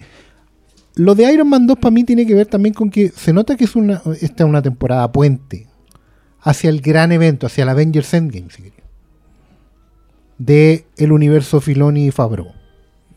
Que probablemente va a tener que ver con el regreso de este, de este admirante, que es un heredero del imperio toda esa cosa. Al cual obviamente el único rival a la altura va a ser Ahsoka, que es la Jedi que no es Jedi, etcétera, etcétera. ¿Cachai? Ya, pero, pero, Tom- pero- pero conversémoslo. Si esta, esta Claro. igual tiene que ver con tirarle un salvavidas al- al- del paso de la primera, de- de- del imperio a la primera orden. ¿Sí? Eh, que es validar la secuela. Y, y está bien, yo entiendo que tú pega. Claro, pero básicamente, pero igual es, tu pega es en el fondo, vas a tener un gran evento entre medio de estas dos weas, que no va a tocar las, pel- las otras Por supuesto. películas, ¿cachai? En el que probablemente eh, vas a tener que tener un personaje que ya apareció validada por Luke Skywalker, a pesar de que ellos no tenían ninguna relación, ¿cachai? En el libro de Boba Fett.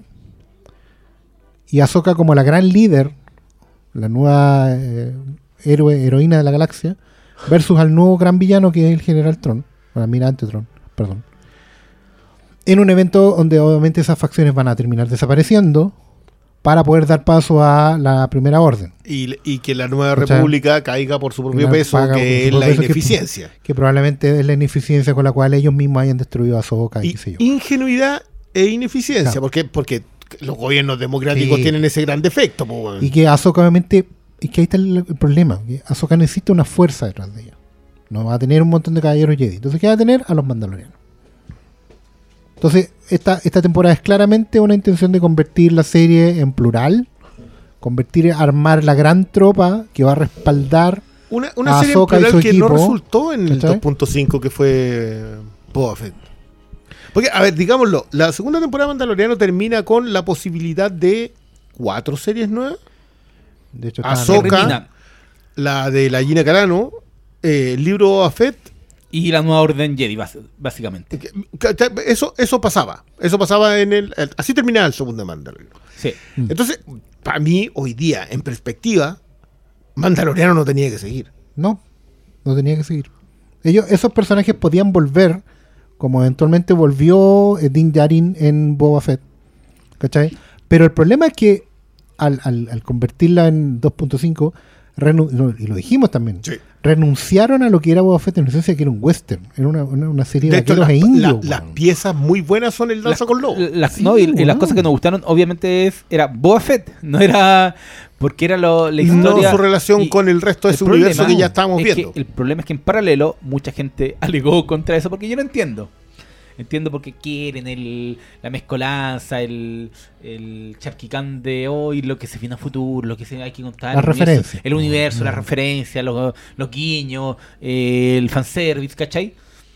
Eh, a mí lo que, que veo mucho de eso en Mandalorian 3 y, y muy, muy poca narrativa, ¿cachai? Entonces yo lo lamento, o sea, igual voy a ver si qué. Que- Quiero decir que esto es todo sin haber visto el último episodio. Sin, sin haber visto el último episodio, que, Que- que puede nos ser quedan bueno. como 12 horas. Mí- es que, sé que a mí el, el penúltimo me gustó, caleta. no, el, pe- el penúltimo es un muy buen episodio. Sí, el problema es que- el penúltimo. El, problema, es que viene ante el antepenúltimo. Y el es, que, ante- es que mira, yo igual soy un poco. Todos estos episodios lo ha escrito Fabro.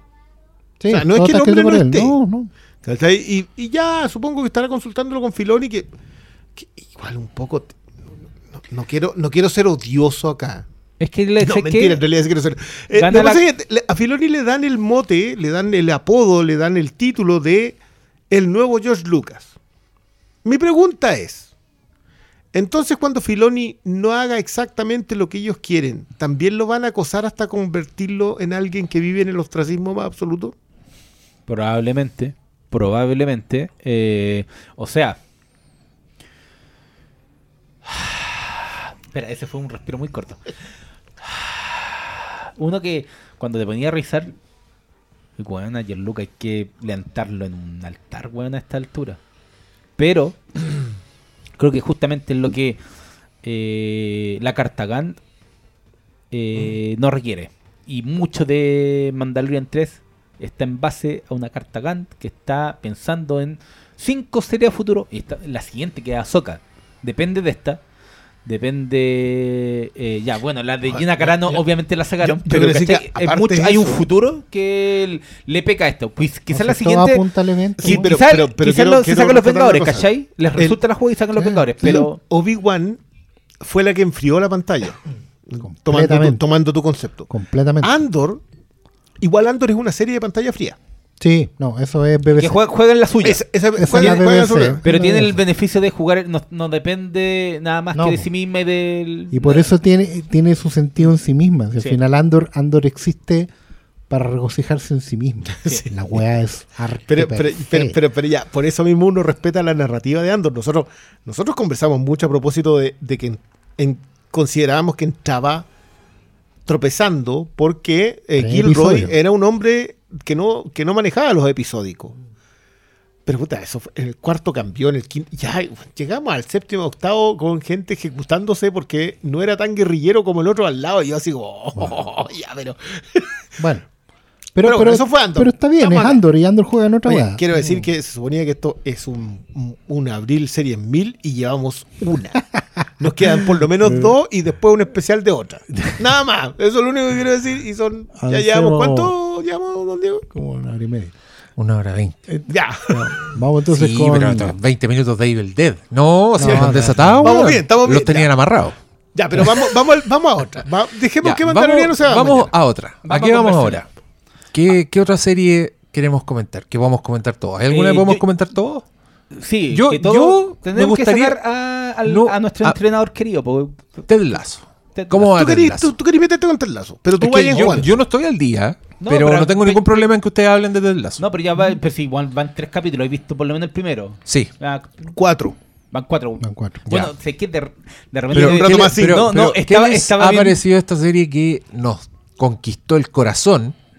Estábamos todos contentos con Ted Lazo, ¿no? No, yo sigo, pero. ¿Sigues contento con Ted Lazo? te- Tengo una aprensión. Ya, por tu- favor, No, desarrolle. no, no, no, por favor. Quiero, No, quiero no, no, escucharlos. no, no, de- de- Vamos, ¿cómo estamos? No, igual, igual esta temporada del Lazo se siente como muy en esto es, esto es como bueno en, en un autódromo donde ya está declarado que este es el final o, por- o lo- por lo menos va a ser un final de ciclo o sea ellos pueden continuar contando historias de Ted Lasso pero claramente aquí se va a cerrar un tema y la y todos los los personajes están en pole position entonces claramente un autódromo que tiene una recta muy amplia al final de su circuito. Un circuito que da muchas vueltas, pero que el final, los últimos, no sé, 6 kilómetros, es recto. Y Ted Lasso claramente está en la recta final. No, es como una carrera de caballo. Diste la vuelta ya, pero esto es un autódromo. Todos los personajes están en sus posiciones. Lo que se insinuaba en el primer episodio de la temporada, ya al cuarto ya están más o menos puestos.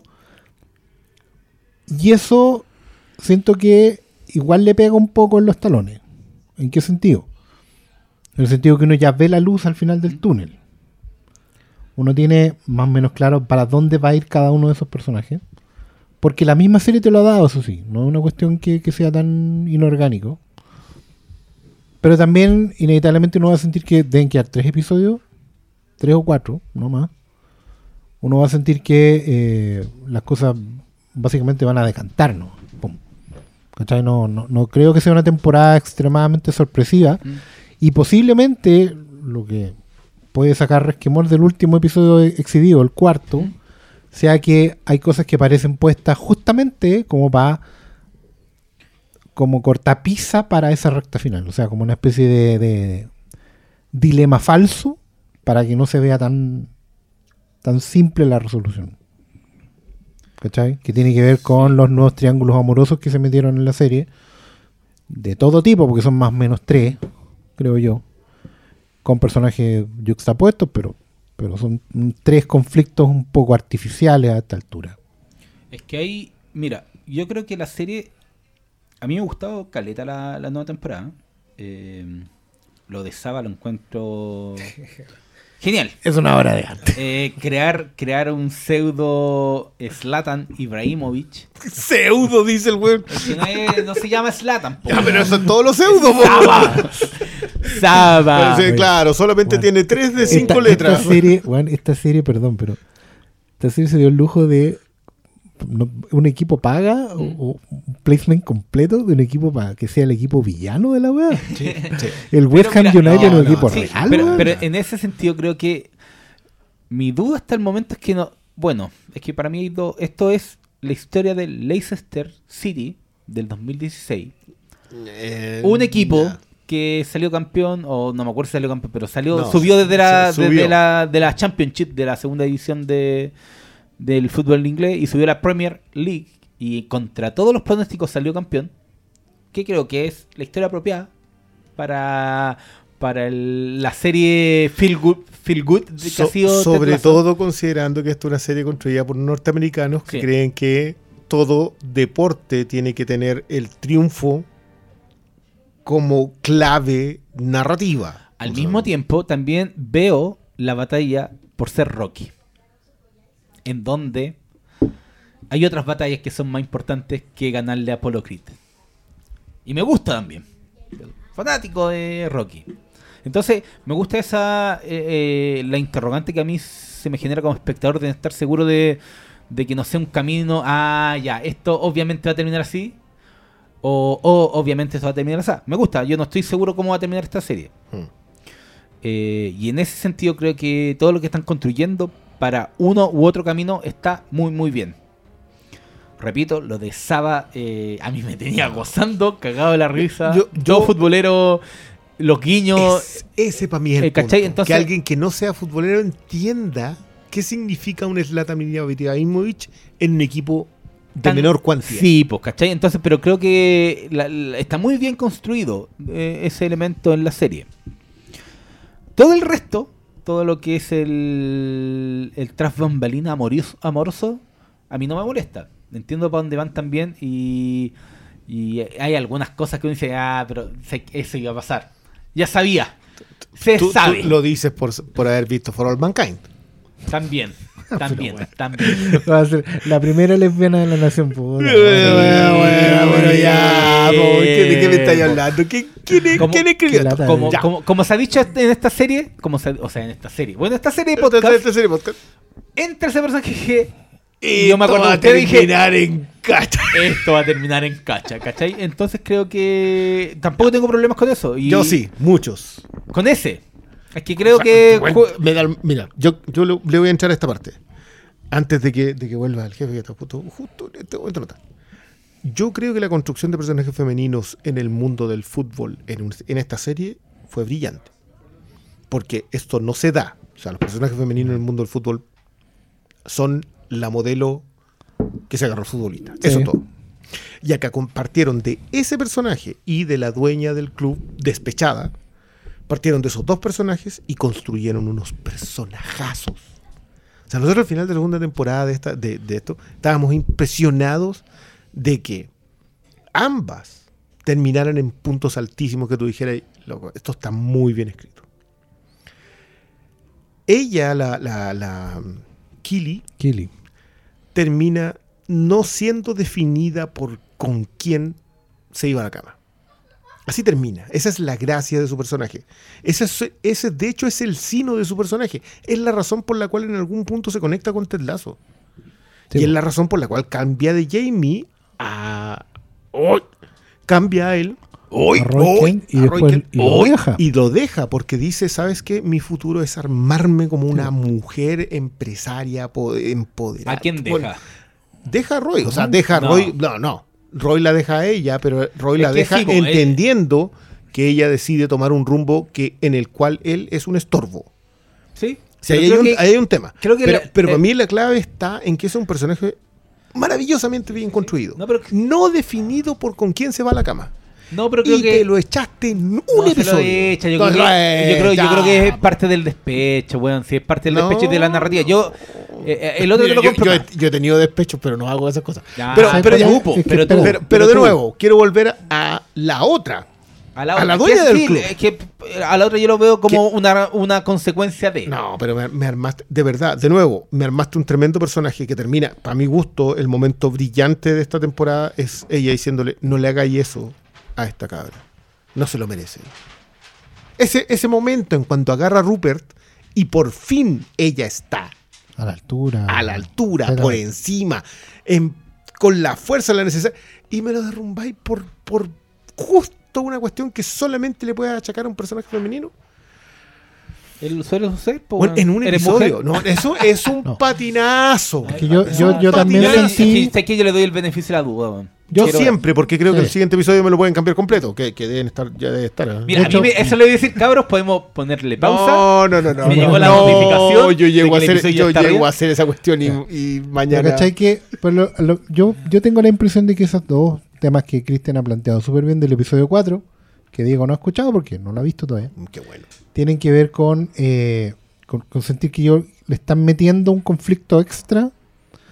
Porque la historia de Kili, de una manera u otra, está resuelta. Sí, claro. Si ¿De qué se trata Ted Lasso finalmente? Ted Lasso es una persona que tiene tantos problemas en su vida que no puede resolver ninguno y pa- para compensar se dedica a resolver los de los demás. Hmm. ¿Cachai? Y Ted Lasso le ha resuelto el problema a Kili. De ahí su maravillosa relación con su terapeuta. Exactamente. Le ha resuelto el problema a su terapeuta, que es un personaje que no volvió esta, esta temporada. Y Kili en general no debió haber vuelto. Debió Mm. haber vuelto como cameos nomás. Mm. Porque además había un conflicto que estaba planteado de cara a mantener a Kili en la serie, que era que Roy Kent se emparejara con la profe. Que era todo lo Yeah. contrario y era un personaje que lo iba a complementar a él de otra manera. Era una madre. Era exacto. Y era una persona que lo iba a sacar de, de su situación de confort o del lugar al que está acostumbrado. Era la que no le aguantaba los garabatos. Exacto. Era, era alguien que, y con el quien Roy Kent podía no ser Roy Kent. Mm. Podía ser una persona nueva. Imagínate eso en, en el mismo, en el mismo nivel de un Roy Kent que está entrenando a Jamie Tart de una vez por todas. Para convertirlo en su sucesor. Yo, yo te quiero agradecer que justo dieras con. con es que, a ver, yo, yo creo que la- el desarrollo de personajes en esta temporada responde a cimentamos dos temporadas para llegar hasta aquí. Claro. No estaba siendo cínico, estaba siendo hipócrita. Creo que es el mejor resumen de así se construye un personaje. Todo lo que vimos de Jamie es para llegar a esa frase y tú decís, Sí, "Man, no, pu- no puedo creerlo. Hoy. Hoy. claro. Y Pero me gusta mucho lo que están construyendo con Jamie. eh, por supuesto, Sí, porque, sobre está todo con el factor sábado. en- No, weón, sí está buena la serie, Ya, weón. pero, pero, pero no. Y lo que tú hablabas a propósito del cierre de la serie. Sí. Eh, papá, bueno, es que porque estoy esperando que esté, que, que, que ganes la Champions League. No, no, perdón, que ganes la, la Premier. La Premier. La Premier. Pucha, hijo, pero es que también hay que entender que, que a veces hay cosas que no, no se van a poder hacer. Claro. Pero no por eso no lo vas a intentar. Ahí está la tercera temporada. Yo, soy- yo sé que esta es, ahí en esa conversación con su hijo, está todo lo que yo quiero saber de esta temporada. Y, y creo que cada personaje recoge un aspecto de eso. Excepto esas dos, porque, de nuevo, puede que vea el quinto ahora y me arrepienta de mis... No, no, de Amigos, mis palabras, porque todavía está hasta el cuarto hasta aquí. amigos, los convoco. Hasta que le pongamos pausa. No, no, no, los convoco porque es que cuando me refería a Rocky, y voy a sacar este este antecedente, porque usted lo va a entender. Tú, Oscar, tú. Porque creo que igual Ted Lasso nos puede hacer la gran slam dunk, Sí. en donde no necesitar ser campeón, ¿cachai? Sí. Espérate un poco, tú decís que ya no, ya Ted Lasso no hizo gorilas, no estaba bajo el aro. Ay, Porque no yo creo sé, que lo hizo. Pero va para allá, tam- puede también.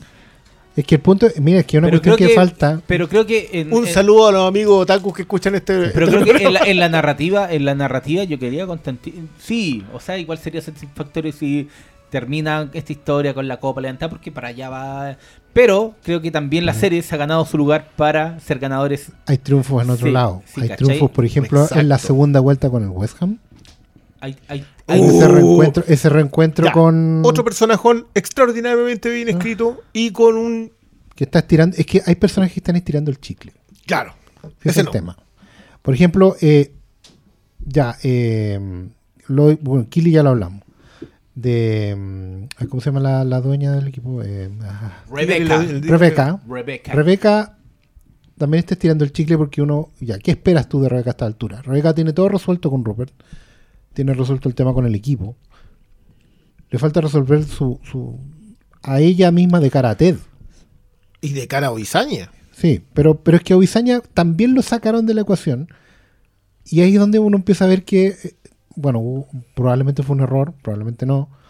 eh, porque Obisaña igual funcionaba como alguien que siguió adelante y ella no.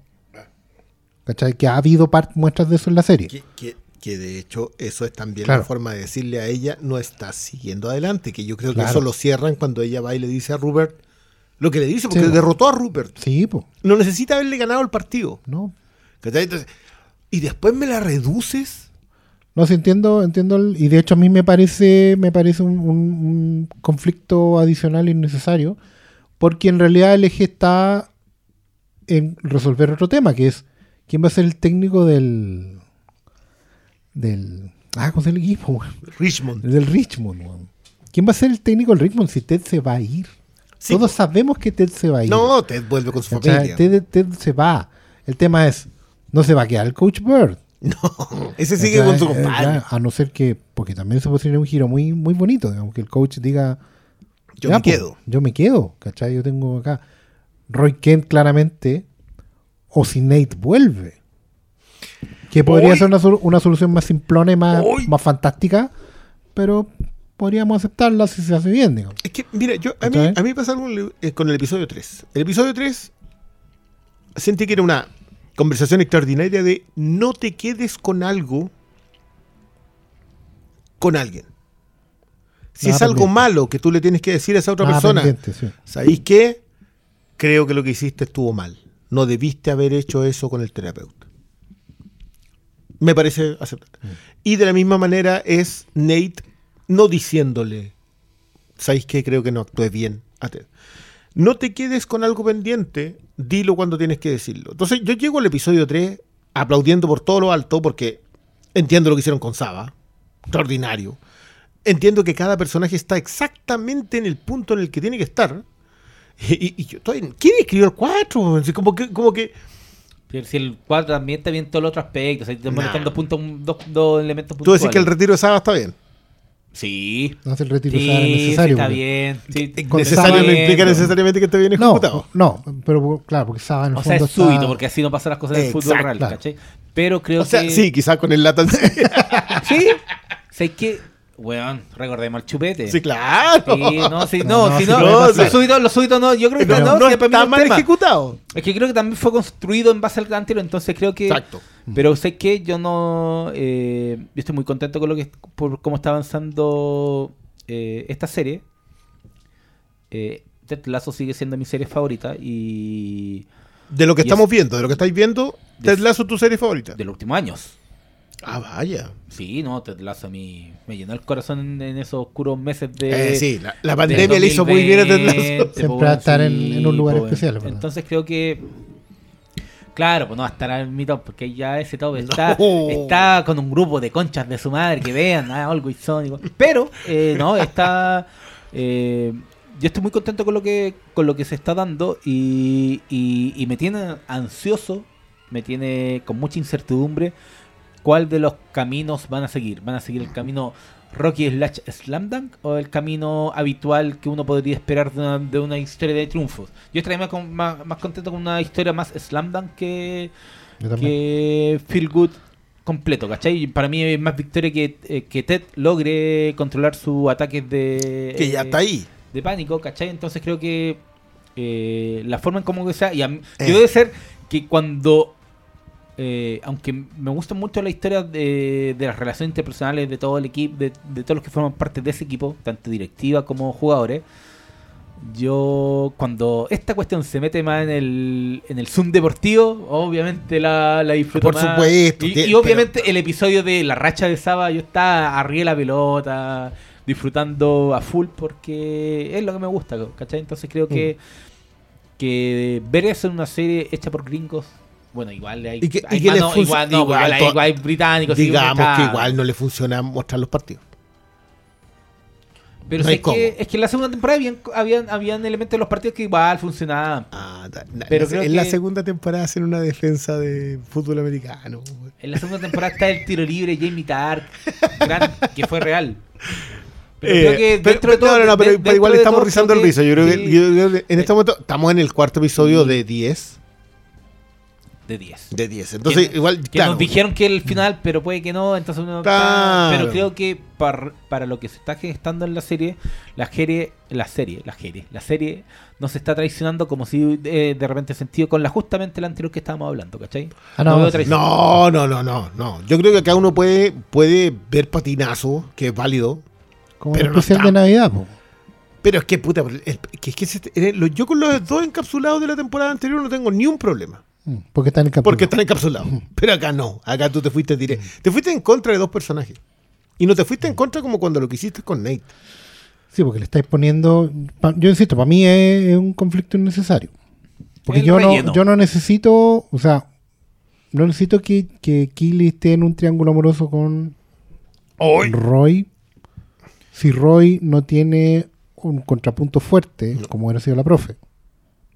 Roy no tiene ninguna razón para no estar con. Sí, ese es el problema. Excepto porque quiere ver a Killy realizada. Pero, pero bueno, o sea, no, no es una razón.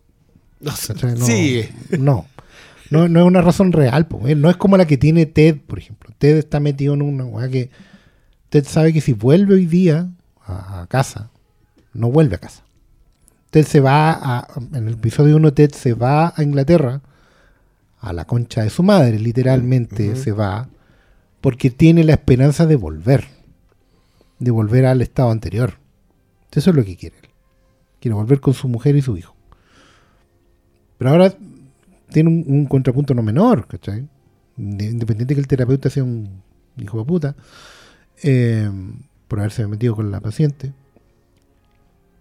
es alguien que, que- que no es solo un tema de que, que lo que Ted está entendiendo ahora es que él, independiente con quién se esté hoy día su mujer, porque lo puede patear mañana, ¿no? él no tiene resuelto el tema. ¿cachai? Él no se ha dado permiso para hacer, eh, para no ser un desastre. Ah, qué gran, qué, Qué- grande la, la pitufina. La pitufina le ha enseñado muchas cosas, ¿cachai? Entonces Ted tiene que resolver eso antes de terminar la temporada. ella pasarlo bien. Claro, tiene que, tiene que resolver ese tema antes de, de- de- de cerrar la temporada. Y ese, ese es su triunfo, el que está, al que está apuntando, ¿cachai?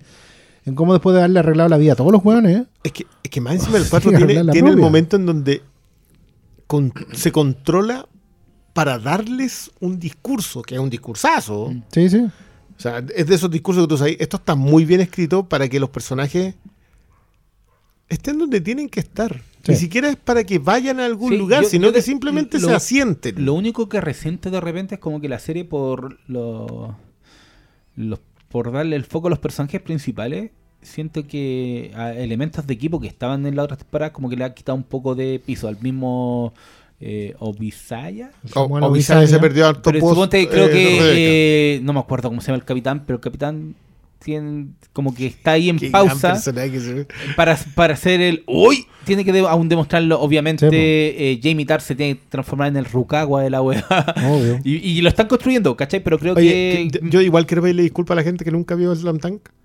eh, porque no tiene idea, No porque importa, hemos hecho referencias, hemos hecho referencias duras a Slam Dunk. Eh, vean Dunk. mira, a, mí, a mí me falta la pelea del gimnasio en Ted Lasso weón. Yo no sé si nos falta. Yo creo que ha ¿Ahí- estado. ahí está? Sí, yo creo que ha estado. no sí falta todavía pero creo yo, que, yo creo que el, de- el desayuno entre, entre Jamie ¡Ay! y la Ah, Kili sí. fue la pelea del gimnasio. Lo que pasa es que estaba narrado de otra manera. Oye, nos pusimos, pero. Perdón, ya. Eh, don, don Diego lo quiero invitar de vuelta porque esto es necesario salir. Salgamos de aquí, güey.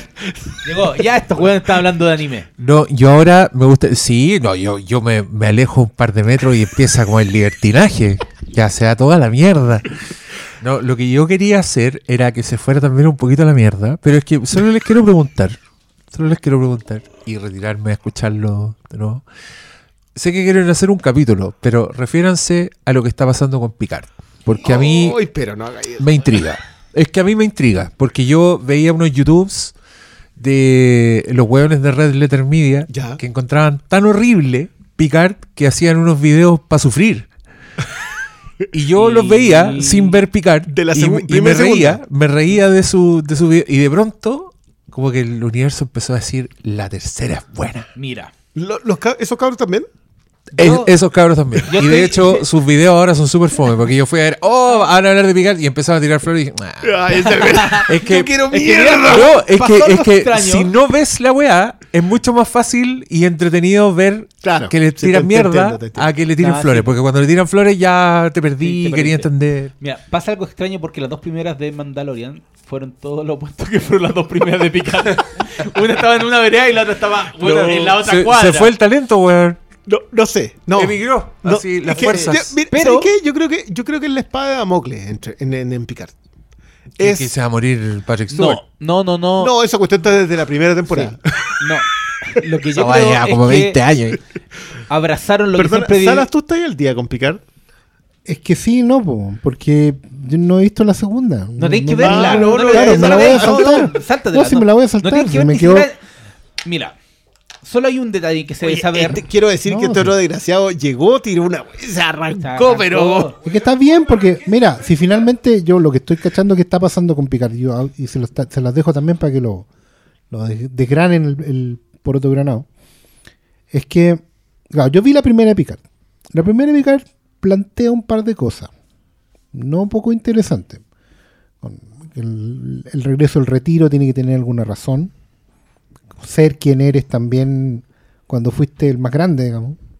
Tiene que ver con, con, con qué haces con el resto de tu vida. digamos. Y tenéis la posibilidad de eh, dialogar con los que vienen. ¿Cachai?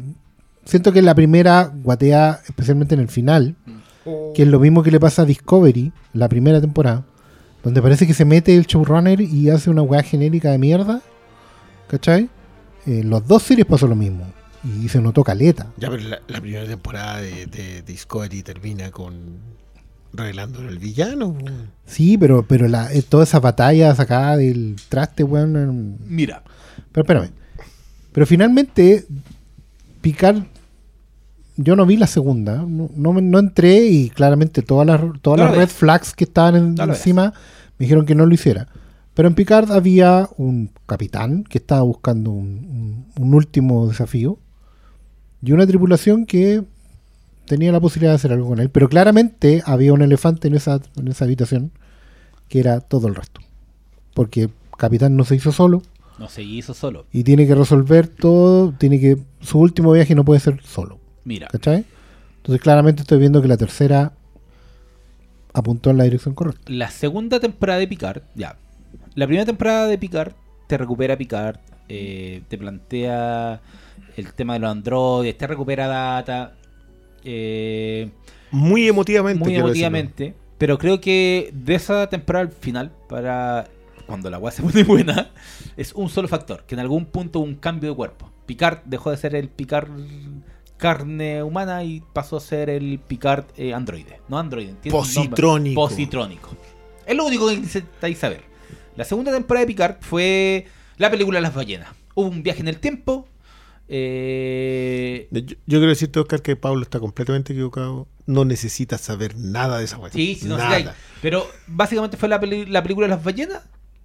Y la segunda temporada, todos los buenos que acompañan a, a Picard, salvo una persona, siguen su vía. Da lo Es- mismo todo el. Star Trek 4 una obra de arte La, Picard. la tercera temporada de Star Trek Picard comienza con Jean-Luc, nuestro querido Jean-Luc, recibiendo un llamado de auxilio de parte de la doctora Beverly Crusher diciéndole: Jean-Luc, guachito, tú y yo tuvimos ñaca ñaca, pero no confí en nadie de la federación.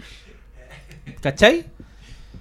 Y en ese camino, en los nueve capítulos que van, Maña mañaña, no ñaca ñaca.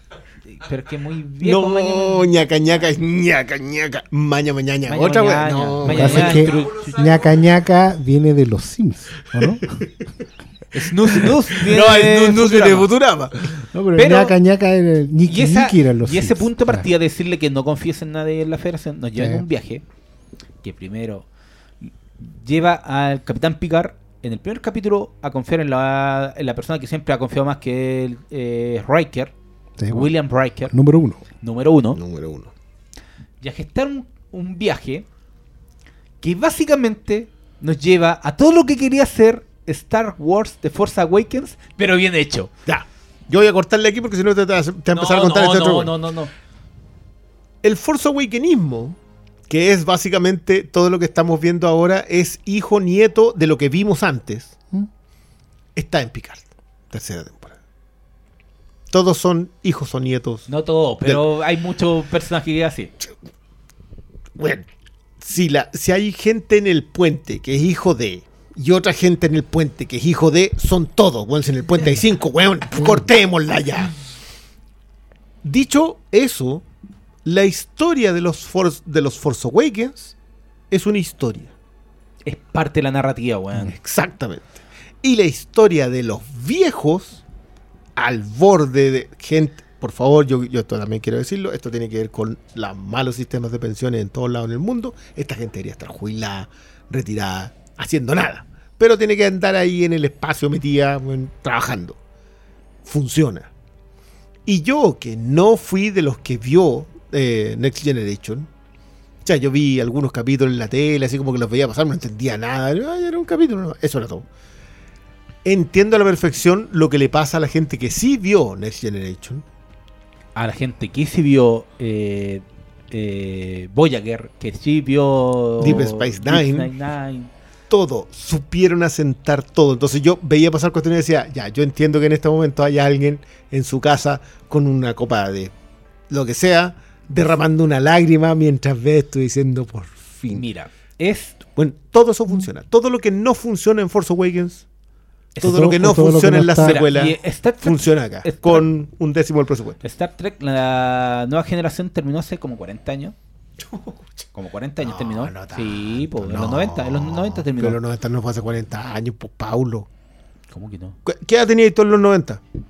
Ah, no, 30. Ya, 30. pues, por definición, Ya, si vos no 30, tenés 40, no puedes haber 30, terminado de 30, 40 ya, años. 30, 30 años. eh, y después vinieron películas. Sí, Vino sí. una película que se llama Genera 7, que mezcla, me- mezcla al capitán Oh. Picard con el. Ahí es cuando lo el tienen que matar como tres veces con para el- él de una vez Claro. hacerse de querido James Tiberius Kirk. Sí, pues. Eh, mala la weá. Pero divertida, así ¿Qué te para weón? Te voy a mandar al Nexus. Después, de- ah, después vino eh, Star Trek Primer Contacto. First joya. Contact, que tiene- Joya película. Puta, qué linda la escena. Con el gran James Cromwell, a- Sí. por- de Sí. quien, por cierto, vamos a tener que hablar en el siguiente podcast que vamos a hacer esta No. noche. Y, y- y vinieron Thank you. luego dos películas que fueron un mal final de la nueva generación. Ninguna se quería plantear como un final. Nemesis y Insurrection. Insurrection primero y Nemesis. La tercera temporada es el mejor final que pudo haber tenido esa serie de televisión, No esa saga de películas. Eh, recupera tan bien a cada personaje. Y te, Tiene y te- y te momentos- lanza historias de entremedio. Sí, y te, y te entrelaza muy bien. Entonces, mira, tiene mucho fanservice, pero bien hecho. Es, es muy cuático no sentirlo como algo no ganado. Esta serie se gana todos los porotos. El, el fanservice siempre se pudo hacer bien. Sí, siempre se pudo hacer. Yo y no de tengo problema yo con el- que con el fanservice, Hemos pero visto cuando lo muchas veces bien- en que se hizo bien. Cuando eh, eh, está en función de la narrativa. Está, para mí está todo en función de la narrativa. Y cuando, Mm. desde el primer capítulo, van construyendo un viaje en donde poco a poco te van eh, introduciendo a todos los personajes importantes de esa serie. Te agregan personajes que eran secundarios de la historia de Next Generation. Eh, te van eh, agregando a dos personajes que venían de las dos primeras temporadas de Picard, que una igual venía de Voyager, que era 7 de 9. Sí, Seven or Nine. Siete de Y, nueve. y, la- y no me acuerdo cómo se llama la otra. eh, ¿Ellos venían de Deep Space Nine? No, de, de Voyager. de Voyager Ah. venía, ¿cachai? Creo que eh, toda esa construcción, y después cuando ya empieza a salir, obviamente, los rostros que todos esperan, está tan bien construido que en el penúltimo episodio, que fue el, el, el Jueves capítulo pasado. del jueves pasado, literalmente, literal que hay una escena que es Chiwi, estamos en casa, y conche tu madre que estamos en casa. Weón, yo estaba aplaudiendo de pie, con la sonrisa de oreja a oreja, celebrando con las manos arriba. Me repetí cinco veces el final de ese episodio. Bueno, no estoy mintiendo. Porque está tan bien hecho, está Es que tan bien ganado todo el viaje Tiene- desde el primer tiene capítulo. un GIF clásico que tú sientes que lo pusieron ahí y tú decís, esto está bien. Bien hecho. Nada más. Y yo Nada no puedo decir más Yo que... sé cuál es y no lo voy a decir. Y yo No, decir, no yo voy a decir, no viejitos lindos, los quiero a todos esos viejitos, weón. Está, Más encima, justi- está justificado que sean ju- puros Sí, viejitos. está justificado en la serie que los viejos tengan que salvar el día, con mi madre. Weón, está- está... demasiado bueno Picard. No vean Picard número uno, o sea, primera temporada y segunda temporada.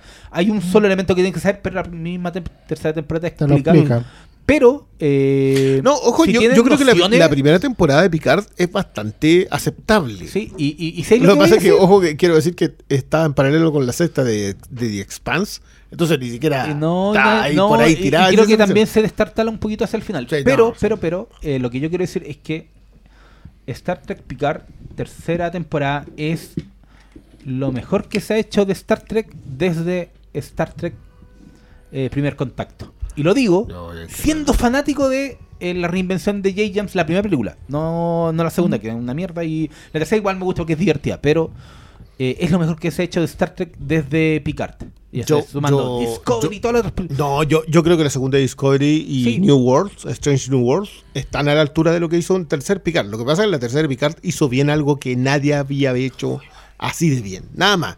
Eh, pero lo conversaremos después. sí, si esto, esto sí, va a tener, va a esto capítulo. tendrá consecuencias. esto tendrá. Eso es lo único que voy a decir. Pero debo decir que si no se han subido ese carro, por favor. No, No, háganlo. tienen que ver Picard. Eh, No, sáltense no, los- ¡Uy, gracias! La tercera. Gracias, Diego, weón. Y, y verla. Y, y sabéis que lo mejor es que se han tenido nociones de Star Trek. Y, y cachan como el futuro que nos propone Star Trek está todo aquí. Y también está todo el, todo el, el factor de Star Trek que siempre está en discusión de, de la pseudo oscuridad que acarrea que es una utopía, ¿cachai? Entonces está Yo- todo tan bien armado. esto no lo he comentado en ninguna parte porque no quise. Pero la aparición de cierto personaje que es un Klingon está acompañado por los, esos maravillosos compases del tema de los Klingon de Jerry Goldsmith. Y yo así como, gracias, güey. Decí las gracias, no, así como, no quiero saber quién eres. Solamente quiero darte las gracias. Weón. Pero ya, pa- saltemos Sí, Picard, no, pero de yo, yo solo quiero reforzar que vean Picard porque, weón, es de lo mejor de No, es de, no, es de no creerlo. Es de Es no de no creerlo. creer que ¿Cuánto una segunda temporada tan ¿Cuánto mala Y lo peor es que- lo mejor es que, tomando lo que tú decías de los de Red Letter, yo lo, weón, obvio, hagan las cagadas las dos primeras temporadas. Es Y pon- la ponía al lado de Mandalorian y eh, como que la weá vino y se invirtieron. Completamente. Se invirtieron completamente, entonces, No. weón, No, vean que- es tercera que, es temporada. que es muy chistoso porque lo, si ustedes ven solo esos videos de Red Letter Media, el, el thumbnail del YouTube se va poniendo cada vez peor. Pri- pri- Primero están como sangrando por los ojos, pero después a medida que avanzáis ya se están metiendo rayos, así están sufriendo cada vez más y son muy graciosas las puteas. Y Y dejó de ser gracioso en la tercera. no, y yo claro, es que a mí me gusta mucho, no sé por qué, bueno, no sabe por qué gusta algo, pero me gusta mucho escuchar a gente hablar de Star Trek. Me, me gusta más escuchar a gente hablar de Star Trek que ver Star Trek. Porque creo que hacen las mejores reflexiones, como que te dicen por qué es bueno Star Trek. Y la mejor forma de hacer eso es comentando una weá que no es Star Trek y que no cumple con eso. Entonces, por eso, estos videos de Red Letter Media para mí eran muy educativos porque decían, mira qué ordinaria esta escena y compárala con un momento de The Next Generation y agarran así como alguna weá más vieja y ponían la escena. Y en efecto me quedaba como con la, la idea buena de Star Trek sin tener que ver The Next Generation. Y en un video muy chistoso. Además pero claro después empezaron a hablar de la tercera y ya Se perdió la gracia. Claro, era, era como escuchar hablar de fútbol sin que te expliquen la jugada. ¿me Ya, cachai? muy bien, Mientras muy que bien. lo otro era, no, para seguir con la línea de Sí, metáforas que, del, que- que estableció el pastor, digamos. del, del Pastor Salas. Oye, ¿de qué otra, a qué otra serie nos dijimos abril series 1000? Sí. No sé si hemos cumplido con esa promesa. No. Yo, Ya. bueno, a ver, yo, yo igual quiero decir que en, en ánimo del horario, Barry ya tiene podcast semanal. Ya, pero. Eh, Chuchechon, vamos a hablar. no, ¿Tú, tú pero has igual. visto Barry? No, tú- No, no, no, está no. el día, ya, vale. no pero empezaste a verla, ¿viste algo de Barry? Eh, recuerdo haber visto las- los primeros episodios, pero me pasó lo mismo que cuando no veía un section que después por weas no, se- no seguí. No, no es que me parezca mala, pero es porque igual no- hay que decir que la licencia... Barry tiene una gran premisa. Yo sé, también no es una cuestión que yo esté viendo semana a semana, pero bueno, tiene es muy atractiva narrativamente hablando, pero pero principalmente por la premisa. La weá que es de esas series que tú decís, pero ¿cómo no lo había pensado antes, weón? Mm. Weón, en serio. ¿Y, y cómo va desgranando después? Porque la weá podría agotarse en dos episodios. No.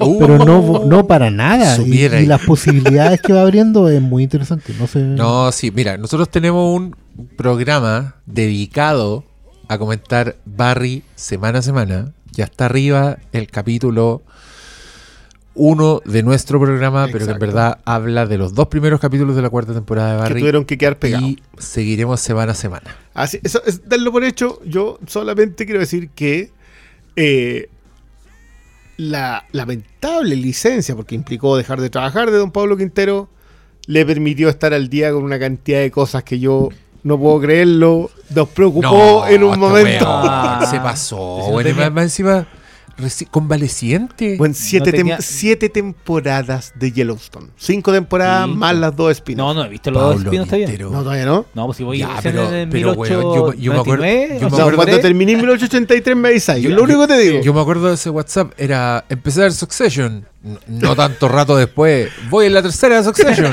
Yo decía ya, pero, no tenía nada- nada nosotros que hacer. contestamos y, y ya lleva tenía tres nada pero, temporadas. ¿qué estáis, pero qué estáis con sonda? No, tenía que Pero, levantar pero, tener, pero perdona, tenía yo- una es que- bolsa. Es que yo lo de Yellowstone para mí fue sorprendente porque igual- yo vengo predicando cinco años Mira, con Yellowstone. Yo debo decir que con Yellowstone se me Y pasó la mano. y predicando Y muy creo que en un día, en un día me vi una temporada. Así, en el, en el día en donde le, le, le metí chale, vi una temporada de.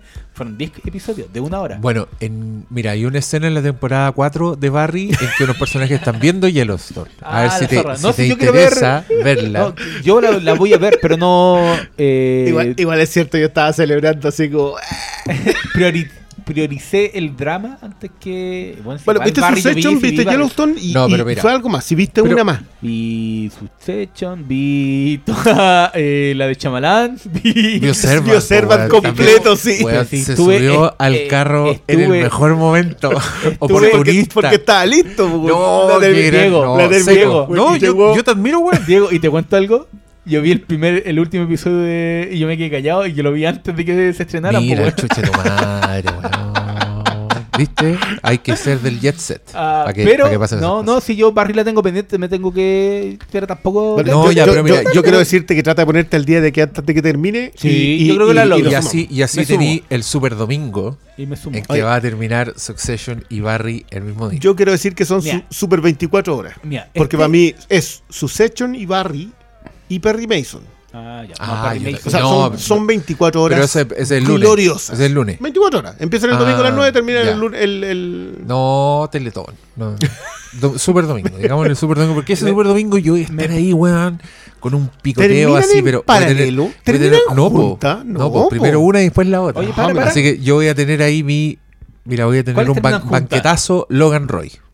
No, Barry. no, no terminan juntas. Succession termina eh, dos semanas antes que Barry. Miren, bueno, vamos, vamos a tener que hacer No, junta. termina el mismo día. No. ¿En serio? Va a, Ya. ser el, va, va a estar, va a ser el 3 con el 5. Me voy a poner al día en Barry y vamos a hacer junta Barry Succession. Espérate, Succession tiene 10.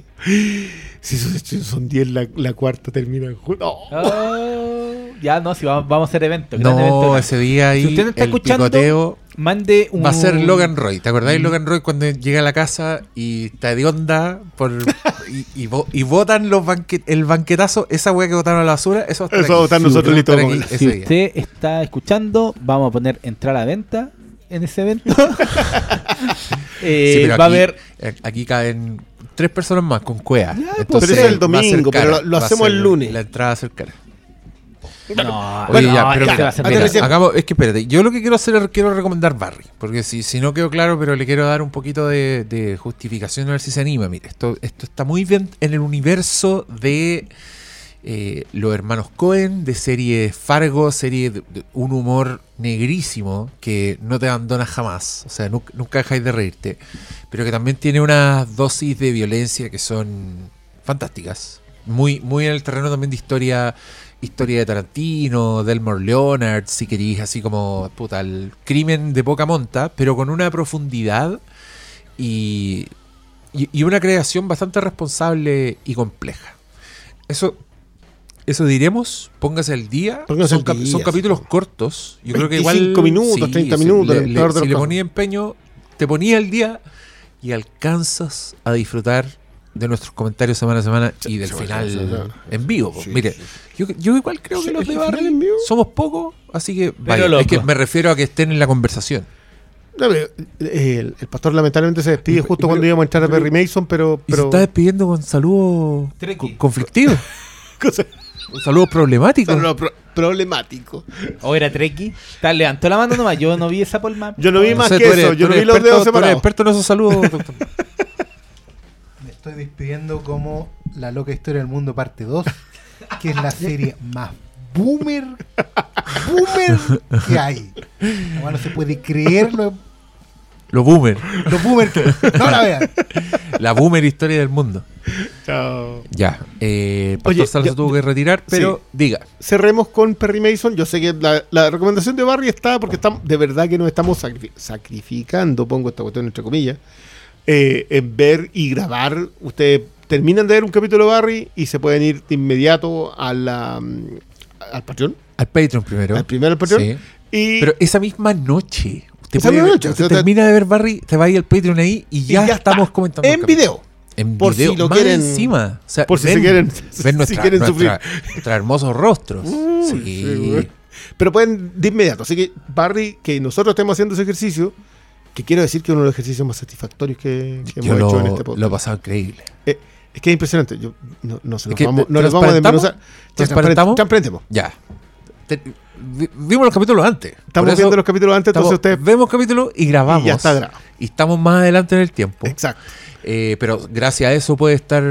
Usted termina en el capítulo y ya está el video. pues, Sí, sí. y, y gracias a eso también nosotros estamos así como vemos el siguiente capítulo o grabamos. Así que le. Oh, y, y la última vez nos diremos Oh. dónde caímos y tuvimos que ver dos seguidos. Yo compadezco a la gente que va a tener que esperar entre esos dos capítulos. Pero no diremos más. No, no, no vamos a decir entre cuáles es. Pónganse al día con Barry No, y vayan a escuchar el. Es que, es que está extraordinario. Yo, ¿verdad? Esas 24. O sea, tú, tú partís el domingo a las 9 de la noche, ves su session, después ves Barry. 24 horas después, te ponías a ver Perry Mason. Yo sé que ustedes están atrasados. Lo entiendo. Pero yo estoy completamente en el carro Perry Mason. Quiero agregar eso. Ya. Pero tú, ¿en qué episodio vais de la segunda? Ni uno, no he visto ni, uno. de los- ya.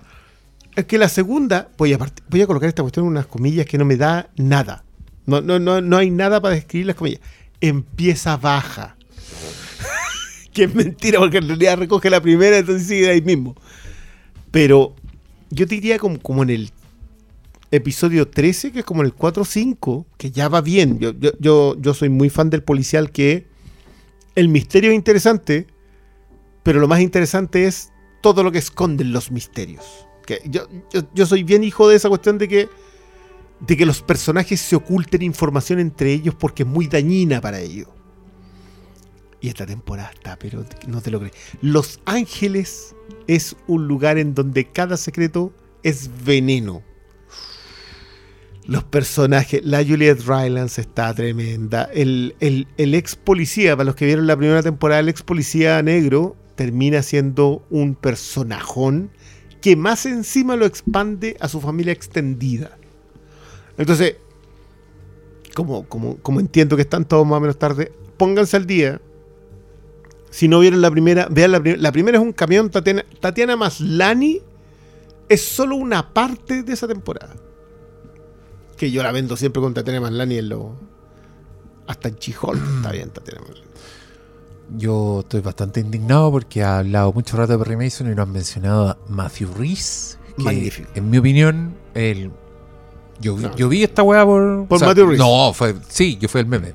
Veo Perry Mason por la trama, la trama, La trama, dos puntos, Matthew Rhys. una foto de Matthew Rhys, así con esa cara culiada de De buen el, podrido. el peso del mundo sobre sus hombros.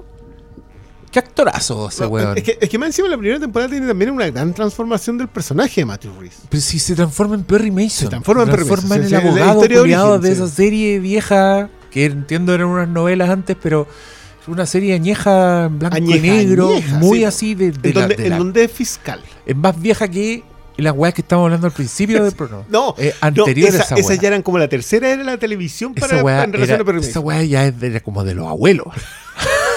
No sé si queda gente viva que vio Perry Mason mientras la daban. Sí, no, pero esta weá la cagó. Y, tam- y también era. No, yo.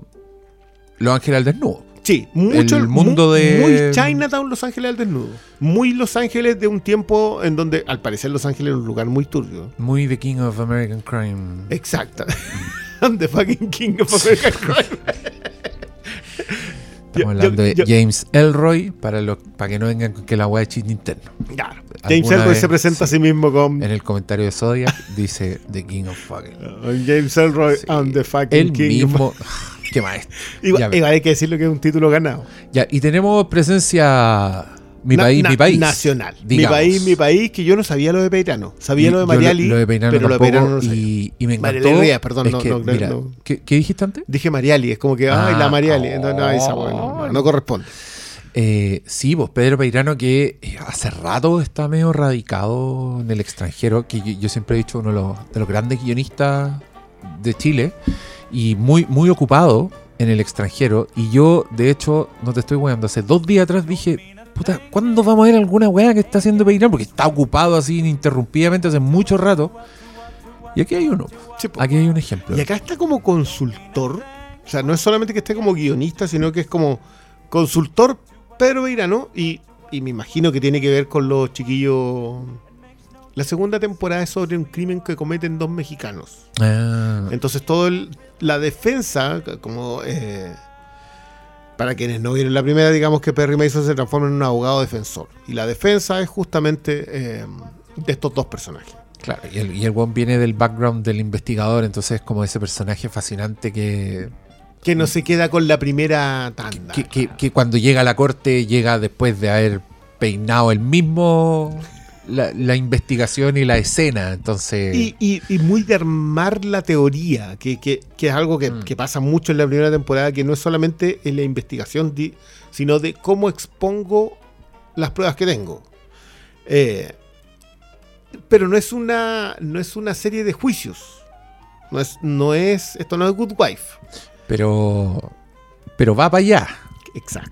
Pero, Y está- eso es... pero se lo está ganando. Pero es que, es que, weón, mira, yo creo, a mí las weas de juicio que más me gustan son una construcción hacia el juicio. ¿cachai? Tienen, tienen estructura en ese sentido, así como, ya estoy hablando como del guion, estrictamente, pero tienen una estructura muy parecida a la de la película de deportes. ¿Cachai? Ya. donde conocía a los personajes, donde conocía el escenario, conocía lo que está en riesgo y el clímax, el tercer acto es un, un certamen deportivo, ya sea una pelea, ya sea un partido, ¿cachai? Donde tú estás, está todo en juego, ya. Películas de juicio tiene una estructura similar, donde hay caso, preparación del caso, personaje, personaje, personaje, y llegáis al momento del juicio, que es el clímax en y donde el, jugador principal acto. se luce. Y, y esas weas son una fuente de placer inagotable. Y calza. Puta, ahí está. Y Justicia para Todos, que es una película donde yo recomiendo una. una si quieren ver una explosión de Al Pacino, vean una que pasa con la en general. Porque siempre tiran antes la explosión de Tarde de Perro, eh, eh, la explosión de. que también es medio un juicio. El perfume de mujer, ¿cachai? Pero Sí, ese ese es momento un que Al juicio, Pacino o sea, así, ¡Buya! Justicia para Todos es, es- es una maravilla. Y. qui- Quiero tirarle flores a Norman Jewison que eh, hace una semana pasamos Semana Santa, en donde Jewison siempre se lleva flores no conducidas a su nombre, porque Jewison conducía a Camilo VI. a Camilo VI, a cualquier, a Ian Gillian, pero nunca conducidas a que eh, la, la- la Jesucristo Él Superestrella dirigió. eh, de Jewison, que eh, o sea, es el mismo caballero que hizo Moonstruck. Eh, ¿Moonstruck? Moonstruck. Eh, No. Moonstruck es de ¿Sí? Norman Jewison. Sí, sí, es que, es que, es que ese es un caballero como que es lo que yo siempre digo, lo que siempre decía, yo creo que Sidney Lumet la última década ha tenido por fin, eh, oh sí, eso es Sidney Lumet, ¿cachai? Como que la identificación. Pero Jewison tiene eh, el violinista en el tejado, Jesucristo Superestrella, especialidad eh, musical. Después tiene Justicia para Todos. Tiene Moonstruck. eh, y creo que. Ah, no, y tiene la original de. mm, Ah, la de Steve McQueen que después fue Peter Jordan. De Thomas, Thomas- Crown de Affair. Thomas Crown de Affair. Thomas Crown Affair también es de él. Entonces fue uno de esos directores que como que tiene mu- muy grandes joyitas, eh, pero como que nadie lo relaciona nomás con, con- con las buenas películas que tenía. Pero nada, No, no- no quería dejar pasar a abril sin tirarle una flor a Norma ahí, Williams. ahí está, ahí está mi confusión, que el John Patrick Shanley, que es el guionista, El de, guionista de Moonstruck, el dramaturgo, Sí. que después fue director en sí mismo, dirigió hartas películas y con harto éxito, entonces No, no, no, sí. en mi cabeza era el autor, pero tienes toda la razón, Norman Jewison. Ya, pues, Eso, tenemos pero, entonces... Por favor, pero, mira, si podemos hacer alguna cosa. No sé si te alcanza a poner al día con Perry Mason de aquí al. No, imposible, la verdad. ¿Cuándo? ¿De aquí a cuándo? De acá al lunes. ¿El lunes es el final? El lunes es el, el- la final de la segunda temporada. Es que, te insisto, esta segunda temporada ha estado. ¿Y si lo logro? supo. ya la hacemos. ¿Cuántos son? Son ocho. Van siete. Van siete. Vamos. A morir, No voy a dormir. A morir, weón. A morir. Eh, yo- yo- yo- y no, y. Porque, bueno, eh, cuando, cuando se anuncia que, que va a estar involucrada Mariale Rivas en esto, se hace la mención de que son dos episodios. Entonces, claro, yo estaba esperando el segundo episodio. Y es el season final que le toca. Oh, cáchate. Después del episodio de ayer, que el episodio de ayer. Tendría Ya. que. Ya, estamos, estamos completamente arriba de esa micro. Eh, y dejamos hasta acá. Dejamos hasta acá. Sí. O sea, El ya, abril bueno, Series ya, 1000 ya. hablamos de harto. Palabras finales. Una serie que tú digas, nadie está viendo, tienen que verla, no sean hueones. Ah, yo. Mira, No sean Yo, tengo que decir que yo, yo entiendo que. eh, no, ya, ya weón, llevo cinco años predicando con eso. Pero repítelo, pues, weón. no, pero ya. Yo, No, pero yo ahora lo, tenía una respuesta. Me cam- ¿Lo lograste conmigo, weón? mira, yo estoy arriba de ese mira, barco yo, ya. quiero, yo quiero decirte una cosa. Me ha pasado mucho que a propósito de la pandemia, cuando yo llevaba como tres años recomendando Yellowstone, mucha gente la vio en pandemia. Y decía.